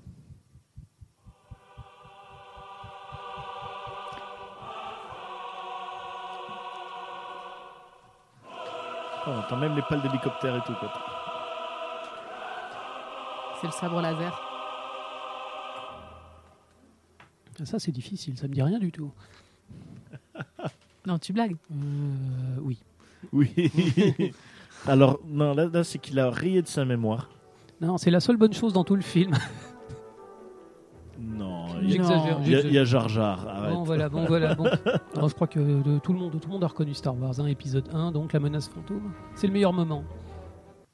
Bon, voilà, Star Wars épisode 1. euh, moi, j'en ai un bon souvenir quand même. C'est vrai que Bah, cette, musique, elle est tellement forte. Ouais, mais le- le- la- l'action, je veux dire, c'est vrai que c'est c'est un beau moment. Quoi. Il y a le, le- le grand méchant Dark Maul. C'est ça qu'on attend depuis le début du film, en fait. Et puis euh, ça aussi, musique symphonique, mais avec les chœurs en polyphonique. Tout à fait. Euh, c'est c'est une patte de John Williams, quoi. Mm. Euh, Oui, euh, Ah voilà. non, et ça donne clair. encore plus de, de, de, ah non, de- mais c'est de- clair.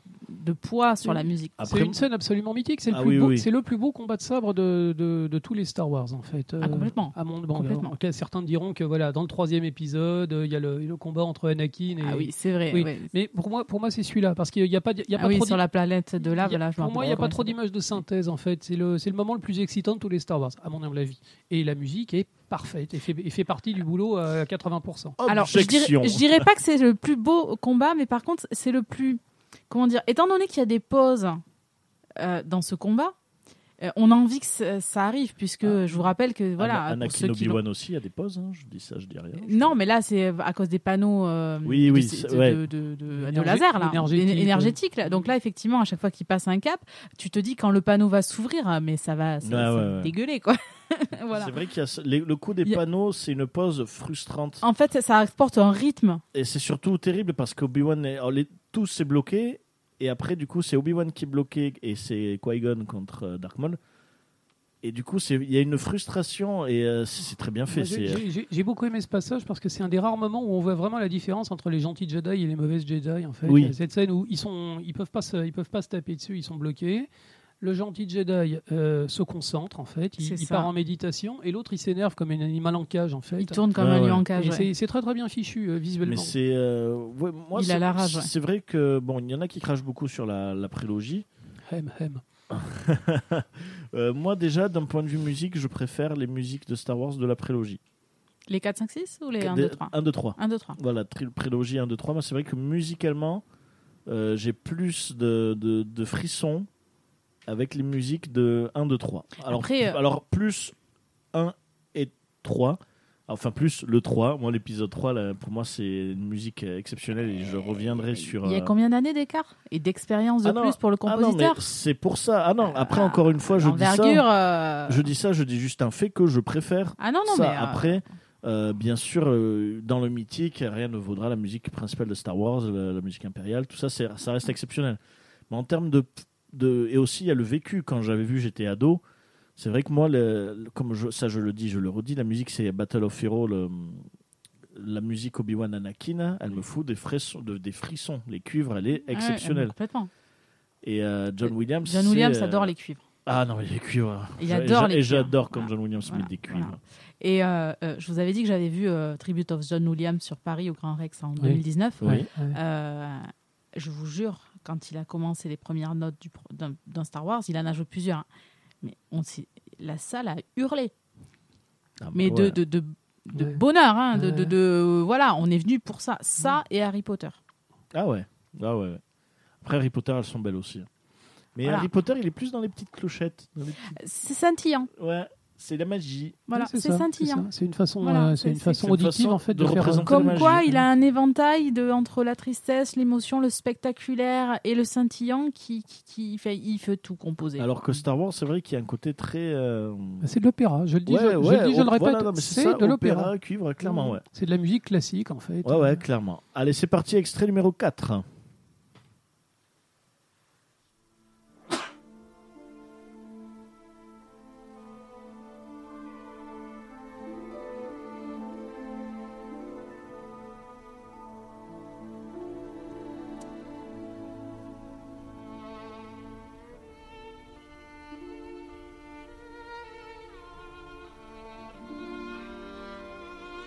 Isaac Perlman au violon.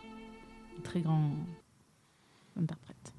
Oui, on a compris. C'est la, liste de Schindler, bien sûr. Schindler, bien ouais. sûr. Oui, c'est c'est un moment. euh, ça souligne un moment qui est particulièrement dur euh, quand on voit la rafle et qu'il y a la petite fille en rouge. Il y a cette espèce de tache rouge au milieu de l'écran. Hmm. C'est très très curieux. Euh, c'est le moment où Spielberg a arrêté d'être rigolo.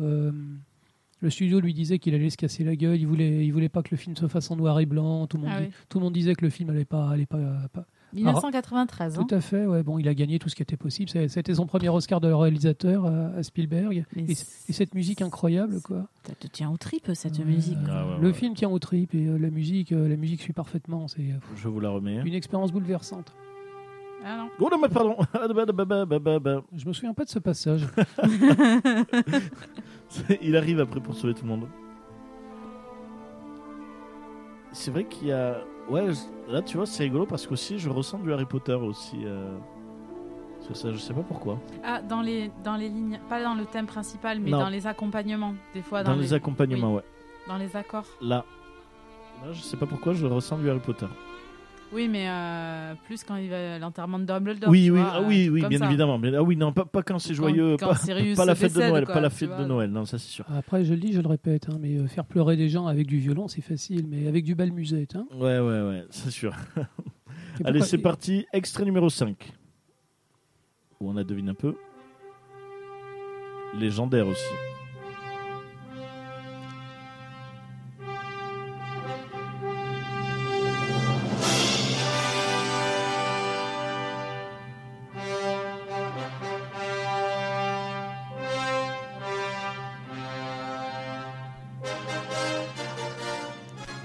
Et voilà, bon, tu as reconnu Alors, j'ai une anecdote à raconter. On, on avait fait le, on avait fait un pot de départ pour un, pour un collègue de travail et euh, les collègues avaient acheté une carte musicale avec cette musique.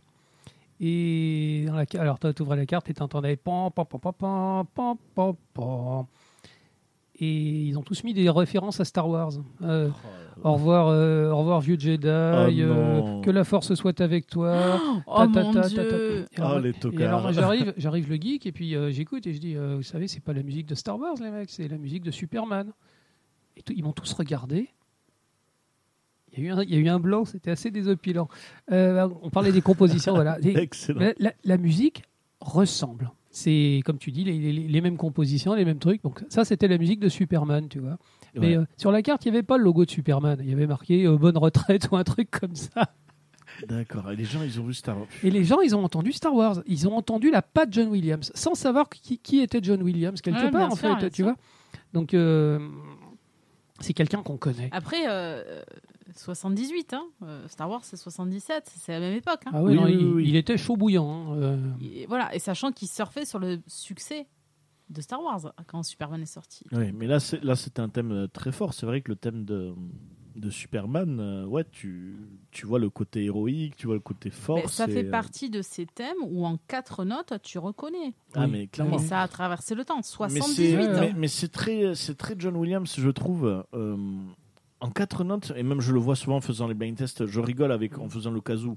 Oui, Mais souvent, euh, sur les quatre premières notes, les gens devinent de suite. ouais, bien sûr. Et quand ils, quand ils font référence à Superman dans une série télé, souvent il y a ce tout petit motif là, ta ta ta ta ta, qui, Oui. qui, qui- qui Ah, apparaît. mais clairement. quel, que soit le, quel que soit le compositeur, en fait, c'est. euh, Exactement. Clin d'œil. ouais, il y a que Zack Snyder qui a réussi à s'en défaire. euh, il, a voulu Oui. faire, euh, il a voulu faire son Superman à lui. Il n'y a pas une seule allusion à John Williams ou quoi que ce soit. Mais euh, quasiment chaque apparition du personnage à la, à la télé, euh, en Il y a, dessin il y a animé, ce cet que tu aspect de veux, note, ouais. ils font toujours euh, cette petite allusion. Ouais, c'est indissociable du personnage. Ouais, clairement. Allez, c'est parti, extrait numéro 6.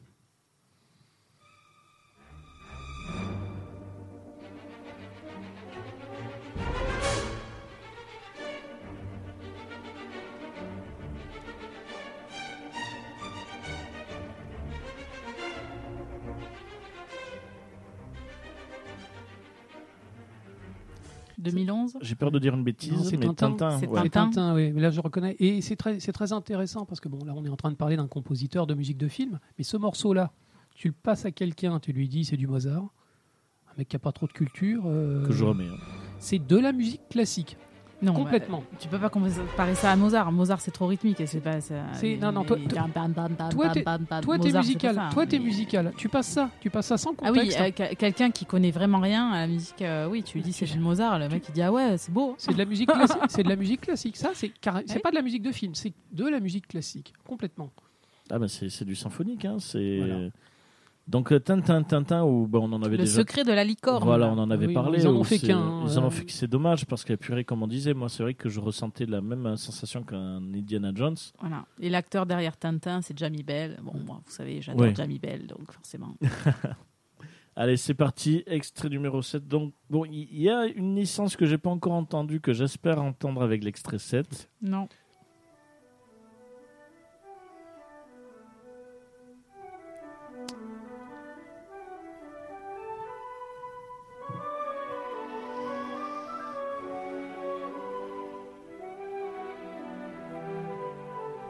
Film de 2011 également. Comme Tintin. Film de Spielberg. Euh, un cheval de guerre. hein. Ça me dit quelque chose. ouais. Très jolie musique. Très joli film. Très beau film, magnifique. Ouais, ouais, c'est c'est champêtre. euh, ouais, on sent que on sent que ça se passe euh, avant la guerre. Ou, euh, Guerre 14-18, dernier conflit où euh, il y a eu des chevaux qui ont combattu, euh, où il y a eu euh, presque autant de morts de, en cheval qu'en homme. Voilà, donc euh, magnifique euh, film, magnifique musique et une histoire d'amitié entre un homme et un, enfin entre un jeune et un, un cheval qui qui te prend en trip, vraiment. Moi j'ai trouvé ce film fabuleux. Eh ben, merci, c'est vrai que la musique est très belle aussi. Euh, je vais la remettre, parce qu'elle est quand même très belle aussi. Je on suis désolée On, ressent si pas, t'attendais C'était tiré d'une pièce de théâtre. on ressent pas l'aspect film de C'était tiré d'une c'est pièce de théâtre. C'est une adaptation. C'est pas. un- C'est pas. un- C'était une, une pièce de théâtre qui est passée à Londres. Très belle. Bon, c'est vrai, j'aurais aimé un petit Jurassic Park, mais bon. Je te dirai pourquoi. euh, non, pas mais je plaisante. C'était peut-être un peu facile. Eh, Non, mais si tu regardes dans le truc blind test, il y est. ah, il y en a. Tu peux le mettre si tu veux. Alors voyons. Oh, il se trouve, Il y a écrit euh, JP, il se trouve. extrait JP. Oh, alors excusez-moi, je ne vous parle pas pendant 25 secondes.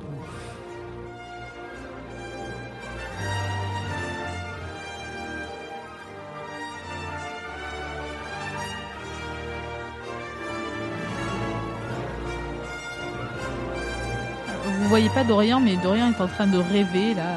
Là, je suis en train, je suis dans l'hélicoptère, là, je vais à Isla Nublar, c'est parti. On dirait un chien qu'on lui gratte le croupion. J'ai fait la même tête. C'est vrai. C'était un peu ça. Euh, c'est Isla Nublar, c'est ça la première Oui, île? oui.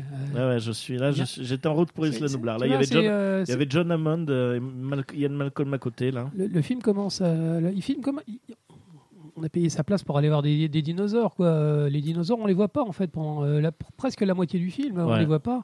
Et c'est là que le film commence vraiment à décoller. Ça commence le, le premier quart d'heure. Il parle beaucoup. Il y a beaucoup de spéculations de ci, de ça. Il monte dans l'hélicoptère et là, il y a la magie. Ah ouais. Euh, en même temps que, en même temps qu'on est avec les, les personnages qui découvrent, il y a cette musique qui explose. Il y a un enthousiasme incroyable. Et on va encore patienter une grosse demi-heure avant de voir des dinosaures. non mais c'est clair. Après, si, tu vois quand même les, euh, les oiseaux là. Comment on appelle ça? Les ptérodactyles? Oui. Ah non, on les voit pas au début. On les voit pas? Non. Il n'y a pas de Il ptérodactyle y a pas dans, le premier, euh, dans le premier Jurassic Park. Non, on voit les brontosaures. Les, tout Oui. on, les voit, on les voit de loin. Ah, il y a des brontosaures, etc. Et après, plus rien. Et, Ah puis, non, après, ça, c'est, et puis euh, après, ça dégueule de dinosaures jusqu'à Ah la ouais, fin. non, c'est clair. Et euh, ouais, ben, on aura l'occasion d'en reparler. Alors, John Williams, bon, blind test, c'est passé. Merci beaucoup. C'était bien de commencer Ouais, par le c'est- blind C'était test. chouette. Merci, Marion. C'était bien de passer par le blind test parce que du coup, on va parler des. ben, chacun va choisir trois musiques ou trois thèmes. Donc, euh, il vaut mieux déjà qu'on mette quand même le blind test. Euh, mais avant, pour vous, trois mots que vous inspire John Williams, la musique de John Williams. On se commence Oui. On- Voilà. Alors, euh, classique. Oui. parce que c'est un musicien classique, parce qu'on l'a, dit et répété déjà, euh, bah, il, a, il, a mis la, il, a, il a mis la musique classique en fait dans les oreilles de tout le monde hein, avec ses grands films, Euh, classieux, parce que euh, c'est, il a transformé, il a transformé le, le petit film d'horreur avec un requin mécanique en, euh, en grand classique euh, de, de l'épouvante. Parce qu'il a- culte. Oui, parce qu'il a transformé le film de SF euh, volontairement, euh, volontairement ringard, je dirais, dans son scénario, euh, en grande œuvre, en grande œuvre enthousiasmante. Parce que voilà, la, la musique de John Williams, c'est, ça, ça fait partie du cocktail. C'est 50% de la magie des Harry Potter, euh, Harry Potter. Ils auraient pu engager n'importe quel, euh, n'importe quel compositeur pour Harry Potter, mais John Williams a fait quelque chose. Il a, il a, il fait ressentir en quelques notes en fait la, la magie du héros, comme Superman, comme tout le reste. euh. Donc voilà, pour moi c'est classieux. Il, il transforme l'or en platine. Euh, et, et pour terminer, c'est clarté. C'est des mots en clat. Ouais. Euh, clarté, je vais vous dire pourquoi. Il y a une mode euh, depuis bah ça fait 15 euh, ça fait 15 20 ans que les, les compositeurs de musique de film en fait, ils font de la musique un petit peu maintenant, ils accompagnent ils accompagnent directement l'action en fait, c'est de la musique contemporaine en fait et on sort du film, on a on a une impression générale la, la musique a très bien accompagné l'action, mais on n'a plus de thème dans les oreilles. Oui. Ah oui, parce qu'ils prennent des, des, des morceaux ajoutés en fait, Oui, c'est-à-dire des, des morceaux existants Ou pour s'adapter au pas- film. c'est- hein. C'est surtout, disons que quand, quand t'as de l'action, maintenant, c'est euh, une chanson qui va rythmer l'action. Ah, comme dans qui- Avenger quoi. Mais qui va pas avoir. Avengers, ils ont quand même le thème Il y a- musique. il y a- y quand même le thème, mais disons que tin, la- période des-. L'époque des thèmes en fait est révolue en fait. Euh, À l'inverse, tu vois, Avengers, je trouve qu'il remet le thème. Les Marvel remettent les Oui, musiques mais il n'y a pas un thème par ter- Voilà. personnage. Et euh, le- Alors, Il y a un thème pour le groupe. Le premier à avoir Euh, abandonné ça, Il y a des c'était musiques, si, ils font par personnage quand même, ouais. Danny Elfman. Danny Elfman, il avait, euh, c'était un, c'est un grand compositeur de thèmes et euh, maintenant euh, il fait des compositions qui sont très génériques en fait, C'est ça. qui appuient parfaitement l'action, mais qu'on retrouve pas euh, au niveau auditif. Ça manque de charme. Et euh, bah, lui, il est resté. En fait, il l'engage pour ça aussi. hein, euh. Et donc, eh ben, la clarté, la clarté. Quand t'entends un truc, tu y es. Tu nous as- le- le- l'extrait de Cheval de guerre, on était, on était dans la, dans la, dans la, dans la campagne anglaise euh, en, 1900 Complètement. en 1914. On avait l'impression d'y être, quoi. Euh, ce qui n'est plus le cas de la plupart des, des, des grands compositeurs. Ce qui ne leur, ne leur enlève rien. hein. Je veux dire, ils font un boulot formidable tous, euh, à commencer par euh, Hans Zimmer et compagnie. Mais euh, la clarté. Quand on entend un morceau de John Williams, on sait où est-ce qu'on est. Je trouve ça fabuleux. Ça plante le décor. Voilà, Voilà. clairement. Donc mes trois mots, c'est classique, classieux, merci. clarté. Les trois clats. Marion, je commence, je, je fais ou tu. Comme tu Allez, alors pour moi, ça, va- ça va être très simple. Le premier, c'est enfance. Ouais. Parce que bon, à la fois, moi, ça, ça représente moi toute l'enfance et dès que je- j'entends du John Williams, je replonge en enfance. Guerre, parce que je trouve que son style s'adapte parfaitement à des films de guerre. Euh, ce qui peut s'appliquer s'appliquer pour Star Wars aussi. Oui, oui, sur euh, l'opéra, conflit, le space opéra, le conflit, il a quelque chose, euh, la marche impériale, qui a quelque chose vraiment de militaire, Donc c'est vrai que pour moi, sa musique se prête parfaitement aux films de guerre. Et le troisième, c'est Aventure, parce que je trouve que ces films, euh, ces musiques vont parfaitement à l'aventure. Et bien sûr, là, je pense, bon, Jurassic Park, et je pense aussi la musique d'Indiana Jones. Bien sûr. Oui. Donc voilà, donc moi, c'est enfance, guerre et aventure. À ton Marion. Bon, sym- symphonique, mon Mhm. premier mot. Je dis pourquoi. Voilà, parce qu'effectivement, ça, grâce à lui, euh, il a popularisé la musique symphonique et ça permet euh, ben, à des jeunes générations de pouvoir découvrir la musique symphonique et donc peut-être de se diriger pas forcément vers du classique, mais au moins la connaissance de l'orchestre, euh, la base de l'orchestre, quoi. Voilà. Émotion. Parce que je trouve que moi, quand j'écoute une musique de John Williams, et même tu citais d'autres compositeurs, d'autres compositeurs, voilà, quand j'écoute une musique de film, je, je me remémore effectivement ce que j'ai ressenti en regardant le film, et, euh, c'est comme si je le revoyais. Et donc euh, chaque moment, effectivement, que ce soit un temps fort de conflit, de euh, une scène d'amour ou une scène de tristesse, une scène de joie, une scène de liesse, la musique te transporte direct dans, comme tu dis, Jeff, tu sais où tu es. Voilà, tu sais si tu es dans un moment émotion pure, un moment de joie, ou tu sais où tu es.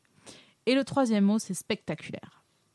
Parce que mine de rien, ça envoie. quoi. Ah, on n'a jamais fait mieux. hein. Ah, clairement. Ouais. clairement. Ouais. Merci beaucoup. Et maintenant, du coup, on va choisir trois musiques ou trois thèmes musicaux. Il y, a, il y a de fortes chances qu'on choisisse tous les mêmes. Et, euh, À voir. ah bah, tu vas commencer, Dorian. Je vais commencer. Alors, bon, aucune originalité, j'en ai déjà parlé. Alors, pour moi, le premier, c'est Les Dents de la Mer. C'est le, forcément le plus, plus grand classique. euh. Alors, bien sûr, il y en a trois. euh, bon, il y en a mille, hein, bien sûr, que je voudrais dire.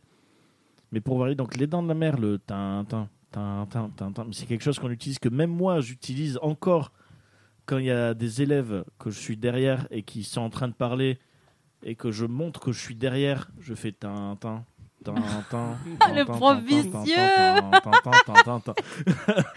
Excellent, j'adore Dorian. je le fais. Quand ils sont, ils sont là, tu sais, là, ils font, ils font- des, des fois, quand ils font du bruit et qu'ils parlent un peu, mais que là, souvent, je fais tin, tin, tin, tin, pour faire comprendre que le prof est derrière et qu'il se rapproche.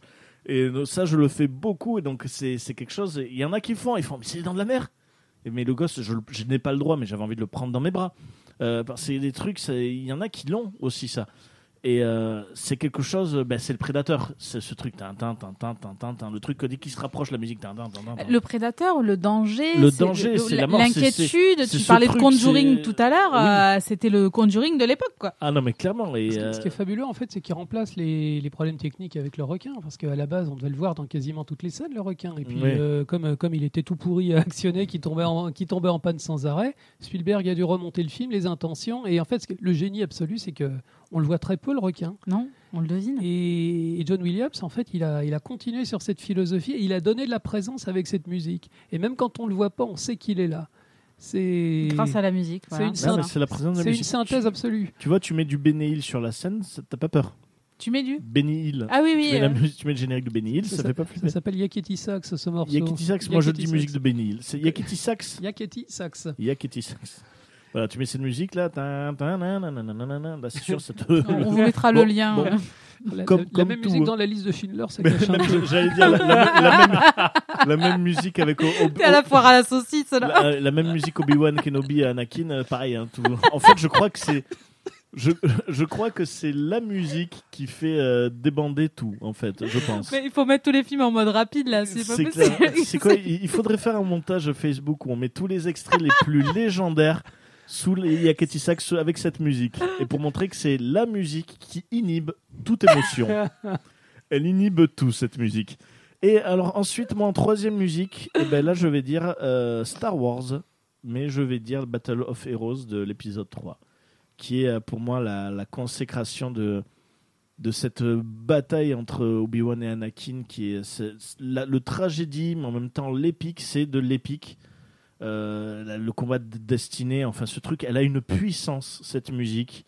Euh, c'est pour moi la, la plus grande montée, c'est je crois même ma musique de film préférée, Battle of Heroes. Et Star Wars, je retiens, alors je me fais incendier, mais euh, ma musique de Star Wars préférée, c'est de l'épisode 3. Non, non, mais c'est très bien, tu as le droit d'avoir mauvais goût, il n'y a aucun problème. C'est vrai, c'est vrai. On ira se casser les figures en sortant du studio. On, à se donner- on va se battre. Ensuite, ah, je- le doc, bon. Je, vais, je vais vous citer mes, mes trois morceaux favoris. Je vais vous dire Hook. Parce que je- vraiment, il y a une magie, mais incroyable. Avant Harry Potter, avant tout, euh, je vous l'ai dit, dit en début d'émission, j'aime pas le film. Mais, mais la musique, elle te promet tellement de magie, tellement d'aventure, c'est tellement incroyable. C'est léger, c'est excitant. euh, Que le film te propose derrière, hein, mais Euh, toi, t'as pas aimé. non, donc. voilà, donc, mais la- je, ne dis rien, t'as vu, moi je ne critique pas. mais la, la- la musique de Hook est vraiment formidable. C'est un moment magique, incroyable. Euh, la musique de Jurassic Park, bien sûr, c'est un moment de- c'est un moment d'adrénaline absolument incroyable. Euh, c'est enthousiasmant, c'est beau. On ne sait pas ce qui va se passer, mais on veut y aller, on veut y aller à 100%. Quoi. Et Je le remets rien que pour plaisir. C'est.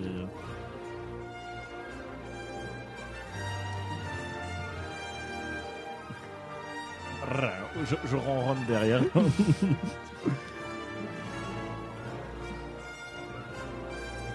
Allez, bon, c'est fini. Euh, et ma, ma troisième musique, en fait, euh, moi, de, de- de tous les films Star Wars, hein, bon, il, fallait, il fallait forcément sortir un, un Star Wars. hein, euh, c'est la musique quand ils sont dans les astéroïdes, dans l'Empire contre-attaque, elle est incroyable. C'est pareil. Euh, ta, ta, ta, ta, ta, ta. C'est épique, c'est grandiose. C'est la, la somme absolue de, de- de ce qu'on aime dans Star Wars. Il y a, il y a de l'aventure, il, y a du- il y a du suspense. La scène est, la scène est absolument géniale hein, quand il se planque au milieu des astéroïdes. Mais euh, il arrive encore à, ressort- à ressortir encore un peu plus le truc. Ça monte encore, un- ça monte encore d'un cran. C'est incroyable. J'ai regretté vraiment que ce thème-là ne soit pas réutilisé plus tard. quoi. C'est uniquement pour ça, pour les astéroïdes. Euh, voilà. C'est mes moments ciné. Quoi. Euh, Hook, quand on croit encore qu'on va assister à un bon film. Euh, Jurassic Park, quand on croit qu'on va. est, il est méchant. Alors, wow, Non, wow, wow, Jurassic Park, quand on croit qu'on va voir des dinosaures. Ah, mais on en voit des dinosaures. Et, et Star Wars, quand on se dit que tout le reste du film va être comme ça et qu'en fait, non, c'est juste les astéroïdes. c'est- C'est Et juste que la seule chose qui nous intéresse, c'est un combat au sabre laser. Oui, clairement. Voilà. Marion, du coup, tes trois musiques. Bon, bah, je vais pas être original. hein. Jurassic Park. Voilà. Bon, bah, parce que. non, non, c'est Je bon. vais pas le relancer à chaque Non, non, fois. mais effectivement, euh, le thème de Jurassic Park, je trouve qu'il y a quand même vraiment deux aspects. Il y a effectivement cet aspect euh, invitation au voyage, quand tu- le thème que tu as montré, et que tu arrives sur l'île, tu découvres l'île, tu te dis, mais qu'est-ce qu'il y a sur cette île? Voilà, qu'est-ce qu'il y a sur cette île? Et après, tu as le, le- les musiques beaucoup plus. euh, beaucoup plus inquiétantes euh, quand effectivement bah, il y a de l'action avec euh, les T-Rex, les Vélociraptors, tout ça. Et après, il y a aussi beaucoup de moments de, de, de- un peu scintillants. euh, quand les enfants sont dans l'arbre et qui sont avec les brachiosaures, tu as des- moments de, de- presque de magie où c'est juste un thème au piano. Ce thème-là, en l'occurrence, ou le thème euh, d'autres thèmes de Jurassic Park, c'est juste vraiment une ligne mélodique au piano. Et je trouve que c'est euh, Là, là, c'était pas du piano là qui non, avait, non, euh, non, non, non, non, mais je veux dire, et je trouve que ça, hum, comment dire, ça apporte une- une douceur et ça permet d'avoir une pause dans ce film, euh, avant à nouveau d'être poursuivi par un vélociraptor, Oui, oui, oui, mais, mais, mais qui, qui apporte beaucoup de choses et, et, et parce qu'on s'adresse aussi à un public d'enfants. hein. Moi, je me rappelle, j'étais gamine quand je l'ai vu. hein. Ah Voilà. oui, oui. Et il y a des enfants qui sont protagonistes aussi, donc euh, euh, je trouve ça, euh, voilà, moi, ça me, c'est Ah, quelque chose qui me touche. C'est varié. Et ce qui est bien, ce qui est rigolo, tu vois, c'est que c'est euh, là, on est à la fin de l'année. C'est un film que je mets à mes élèves pour la Bah fin de l'année. Euh, ce qui est rigolo, c'est que au début, quand je dis on va mettre Jurassic Park, il y en a plein qui vont dire oh vous allez mettre euh, celui avec l'éruption volcanique. euh. Alors c'est là que je fais sortir les élèves qui ont dit ça et qui se prennent deux heures de colle. L'éruption. Ah oui, d'accord. Sauf que c'est Jurassic euh, C'est euh, Jurassic non, World c'est Fallen pas, c'est pas World, c'est- là, que je leur dis d'aller en enfer à ces élèves. Euh, non, non c'est rigolo parce qu'il y en a plein. On va voir lequel. Euh, je lui fais ben, le, le vrai, le vrai bien. Euh, Le je- seul. Je, dis ça le seul, le vrai. Il fait euh, non, lequel euh, le- Et je lui fais ben, le, le premier Jurassic Park de 93. Et là ils font euh, ah c'est celui où la petite se fait bouffer par les petits dinosaures? Euh, non.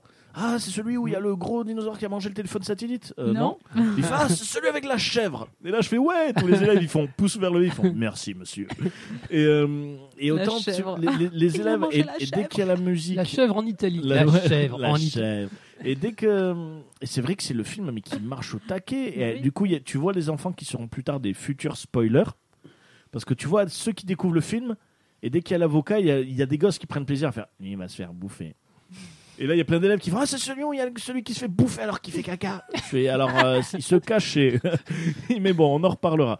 Et euh, et il y a des élèves qui. J'adore les réflexions Ouais, des élèves ou quoi, c'est très cru. et- il y en a qui, l'ont vu. Ils Et, disent ce qu'ils pensent en fait. Ouais, et il y en a qui. Et il est légendaire. Et tu vois, il y en a qui vont le découvrir. Donc Ça on fait a- on a- on n'a pas fini. Et on découvre. Et c'est exceptionnel. Et même moi, en le re-regardant, sur euh, même des réflexions scientifiques, c'est exceptionnel. Et c'est. Pour moi, il vieillit pas. Non. Et euh, tu vois, les gosses, quand ils regardent, bon, ils voient des dinosaures, ils font Ouh, c'est vieux. Et je fais Non, mais attends. Il y a il que quand tu regardes les ordinateurs que tu trouves que ça vieillit. Ouais, et du coup, et ce qui est très drôle, il y en a plein, qu- quand ils ont vu le responsable informatique, Oui. ils m'ont Oui. fait, ils m'ont fait, mais c'est- c'est Nick Fury? Oui. Tous les élèves, ils ont fait, mais monsieur, c'est, c'est- est-ce que, et là, tu sais, je les entends parler, ils ont fait, mais non, mais t'es, j'en ai fait, mais non, t'es con. Je fais, non, eh, oh, parlez pas, qu'est-ce qu'il y a? Il y a le film, s'il vous plaît, Jurassic Park en plus. Alors moi, s'il parle, euh, ils me monsieur, s'il vous plaît, là, parce que, monsieur, on est d'accord, c'est Nick Fury. Et on a fait, mais non, mais t'es fou. Je fais, ben, c'est Samuel. Jackson. Non, Nick Fury. Je fais, non, c'est Samuel. Jackson. Qui ben, L'acteur. Michael Jackson. Non, Samuel L. Jackson. Donc ils retenaient pas du tout les noms des acteurs encore, ils sont trop jeunes. Nick Fury, c'est pas son et, nom. et du coup, j'ai fait, ben, c'est l'acteur qui joue euh, Nick Fury, oui. Il fait, non, mais quel âge il avait? Ben là, c'était en 93, euh, c'est Ouais. pas un petit moment, quoi. Euh, Après, il bouge pas, lui, hein, Samuel. Jackson. Non. alors écoute, euh, il était repassé à la télé il y, a, il y a un an, un an ou deux, et je me souviens parfaitement, je me suis dit non, c'est pas possible. J'ai- vu ce type, et je me suis dit non, non, je suis raciste, je peux pas me dire ils se ressemblent tous. Et c'est horrible, c'est horrible. J'ai vu ce type et je me suis dit ça peut pas être Samuel Jackson. Et j'ai été sur internet et j'ai eu. Ah, Ah, T'avais oublié que c'était Samuel. Jackson J'avais complètement, oublié que c'était Samuel C'est vrai Jackson. Pour l'anecdote, en fait, il a le, comédien de doublage qui fait sa voix, c'est le type qui faisait la voix de Beetlejuice. Il a une belle voix bien grave, en fait, mais qui n'est pas du tout la voix Ouais, de, ouais, de ouais, l'acteur qui plus tard reprendra. euh, actuellement, c'est Thierry Desroses, en fait, qui a une très belle voix. Euh, mais oui, effectivement, je me suis dit, mais c'est pas possible qu'il ait cet âge-là et qu'il ait la même tête, quoi. Ah oui, non, mais ouais, euh, ouais, par ouais. contre, il vieillit pas, ouais. Incroyable. Non, Ouais, mais il bien. est ex- Incroyable. excellent, ouais. Ah, le, le- le casting est parfait. C'est le Botox. Ouais, ouais, ouais, c'est le Botox, c'est la drogue. Voilà, il doit avoir le même euh, chirurgien que Jennifer Aniston. Ouais, c'est ça. Voilà. Ah, et du- coup, le troisième? Euh, mais non, le deuxième. Euh, ah, le, deuxi- ah, le premier, t'as dit Jurassic Park. Oui. Le deuxième, euh, bah, moi j'adore les thèmes du retour du Jedi, donc Mhm, Star Wars. c'est vrai. Parce qu'effectivement, euh, voilà. Donc, euh, et, euh, et le troisième, euh, on va retourner dans le scintillant. Moi, c'est euh, E.T. Ah oui, c'est vrai qu'on n'a pas tant de parler. Voilà. Moi, E.T., j'aime pas, mais. c'est euh, une très très belle musique. hein, oui. Et j'ai envie de le revoir oui. en écoutant les musiques cet après-midi. Je l'ai pas mis dans le blind test, mais en écoutant les musiques cet après-midi, euh. Ouais. il doit y en avoir une dans le truc Ta, blind test. mais- ta, ta, ta, ta, ta, ta. Excusez-moi pour la prestation. Alors, bien, on- on va avoir un peu d'E.T. à mettre. Voilà. E.T. Crédit, c'est la musique euh, générique de fin. Ouais. Au piano, bien sûr.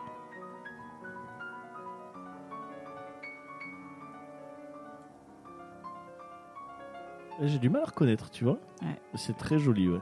Et c'est vrai que c'est. C'est différent que Ouais, de c'est l'empreinte différent, du mais film. ça, hein. ça reste magnifique. hein. Et c'est vrai que c'est bien aussi que tu parles du retour du Jedi. C'est vrai qu'il y a les musiques. euh, J'adore la musique des Ewoks à la fin. Mhm. Euh, ça, ça, la, euh, la musique finale, en fait, Ouais, ouais, qui est très belle. Et même la musique. euh, Quand ils font la fête, ouais. Ouais, et celle de Luke contre Dark Vador qui est très courte, mais euh, quand euh, à la limite Luke s'énerve, la seule fois où il s'énerve, cette musique, elle est, euh, elle est très puissante. Donc c'est vrai que je parlais de frissons que mettait l'épisode 3. Il y a certaines du Retour du Jedi où ça marche beaucoup aussi.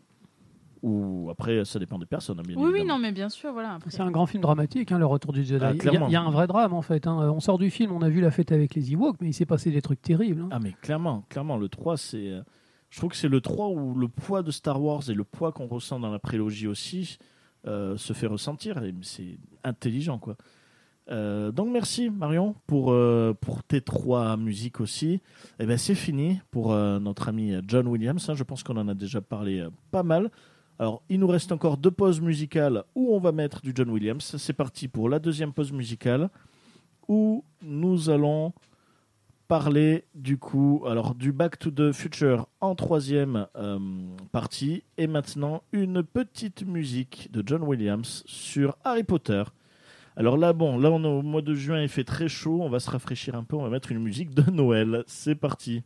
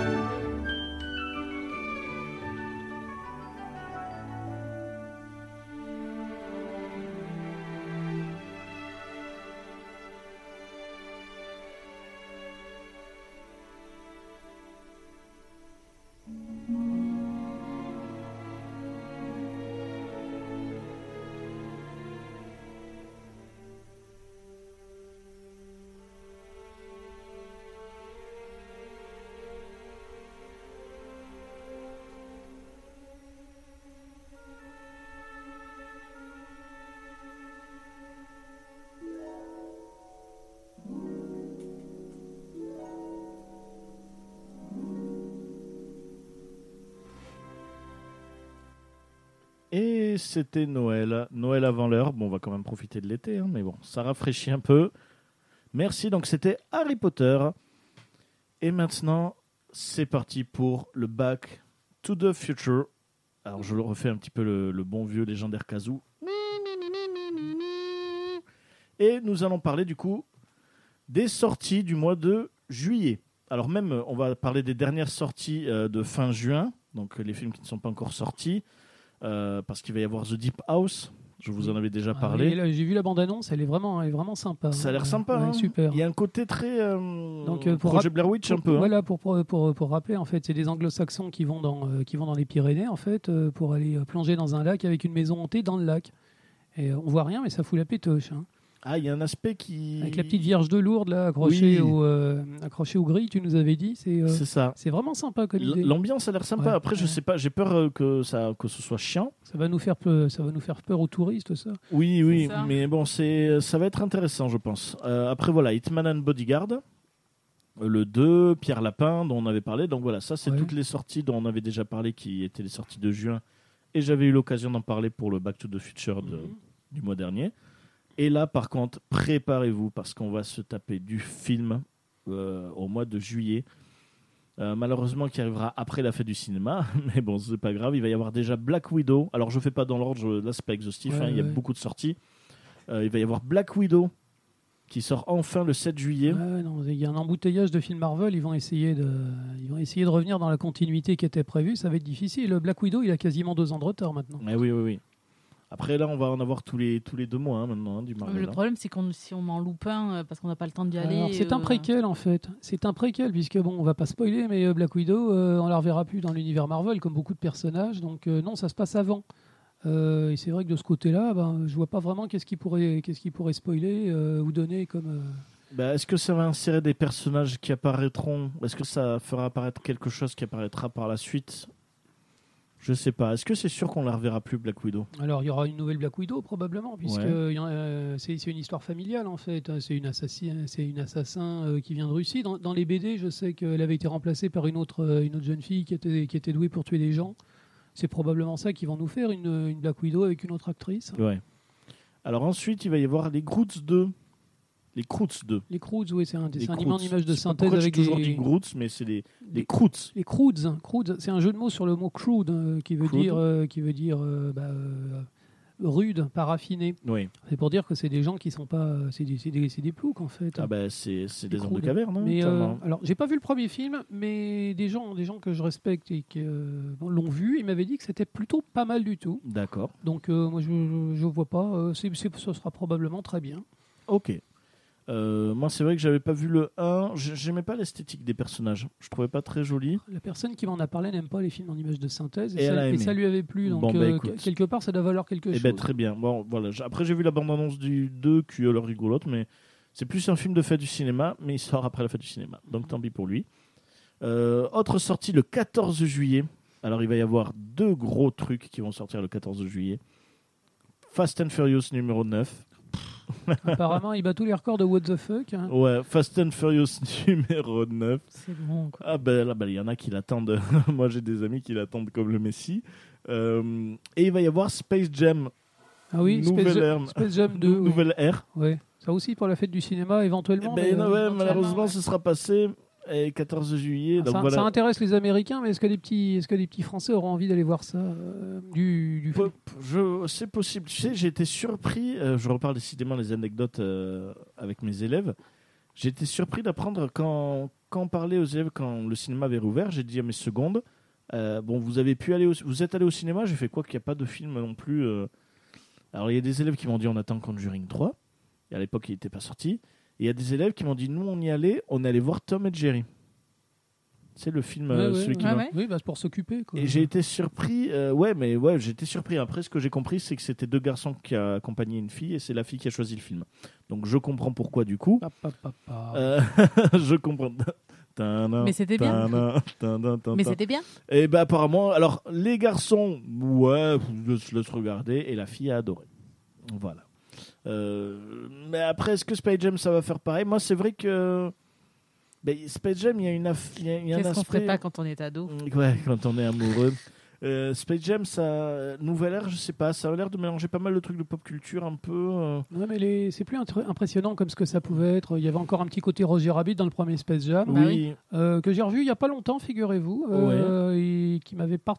Space avais- Jam? Oui, le premier Space Jam, c'est une curiosité. Hein. Oui. J'ai- Je l'ai retrouvé en DVD, alors je me suis dit tiens, ça vaut le coup.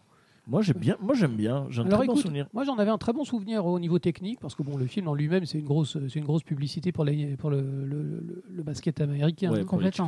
Euh, et, mais euh, j'étais, j'ai été très déçu par la côté technique qui a très très mal vieilli. Il y a- y, des incrustations à l'ordinateur qui sont dégueulasses aujourd'hui. Ouais. On se rend compte que l'animation des personnages est très loin de la perfection de Roger Rabbit. Oui, et ça. euh, finalement, le film a mal vieilli. D'accord. C'est, enfin, à mon, à mon sens, hein, le côté technicien. Et il n'y avait plus le- le lustre, le lustre technique euh, Ouais. qui, qui faisait passer la pilule à l'époque. C'est très bizarre. D'accord. Après, Euh, c'est vrai que moi, moi, il me donne envie. Par... j'a- J'adore Bugs Bunny. Et en fait, l'idée de me dire il va y avoir une autre histoire, une nouvelle histoire avec Bugs Bunny, ben, je sais pas pourquoi, ça me donne envie. Lola, oui. Lola Bunny a plus de fesses et plus de seins, c'est lamentable. Ouais, c'est dommage. Ah ouais, purée. non, non, mais elle, elle- elle a, elle a fait une, une génération entière de furie à elle toute seule. C'est super triste. Il n'y a Lola pas Pépé le putois, ça a fait un, ça a fait un scandale. euh, Ouais, ouais. Même les collègues de travail ont parlé de la disparition de Pépé le putois, comme s'ils savaient vraiment qui c'est. Après, il disparaît entièrement ou, il... Non, il la- ou une scène non, va non, être il a, il a été, il a été, en- il a été enlevé, il a été cancellé. Toutes ces scènes Et, ont été euh, enlevées oui, oui, euh, il y, a, il y a- il y a Elmer Food, mais Elmer Food, euh, tu le verras plus jamais avec un fusil non plus. Ouais. Donc euh, voilà. Ouais, d'accord. Il y a l'évolution on de l'époque. On, va, on va le voir avec un smartphone, le, le nouveau Voilà, fusil voilà. de Euh, Sam le pirate, Sam le pirate, euh, s'il a- euh, tu le verras plus avec des flingues non plus. hein. C'est vrai, tant oui, que ça Mais bien sûr, absolument. Ah, mais c'est lycée au possible. C'est lycée au possible. Voilà, bah, on est dans J'en la, plus on est dans, on est Ah, dans la cancel hein. culture. On est dans la cancel culture, tout simplement. Euh, bon, voilà, et Pépé le putois, eh ben, c'est un agresseur sexuel en puissance qui donne le mauvais exemple. Alors, il disparaît comme s'il était jamais apparu. Voilà. D'accord.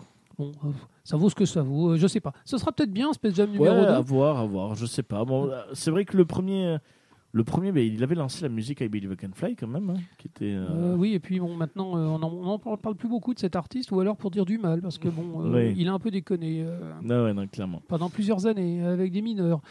Euh, il, mérite de, il mérite de rester en tôle, c'est un Oui, oui, oui, oui. Donc voilà, Space Jam, nouvelle ère. Alors Fast and Furious 9, ça j'en ai parlé. Il va y avoir aussi le 21 juillet, Spiral, l'héritage de Saw, Ah oui, on en a parlé.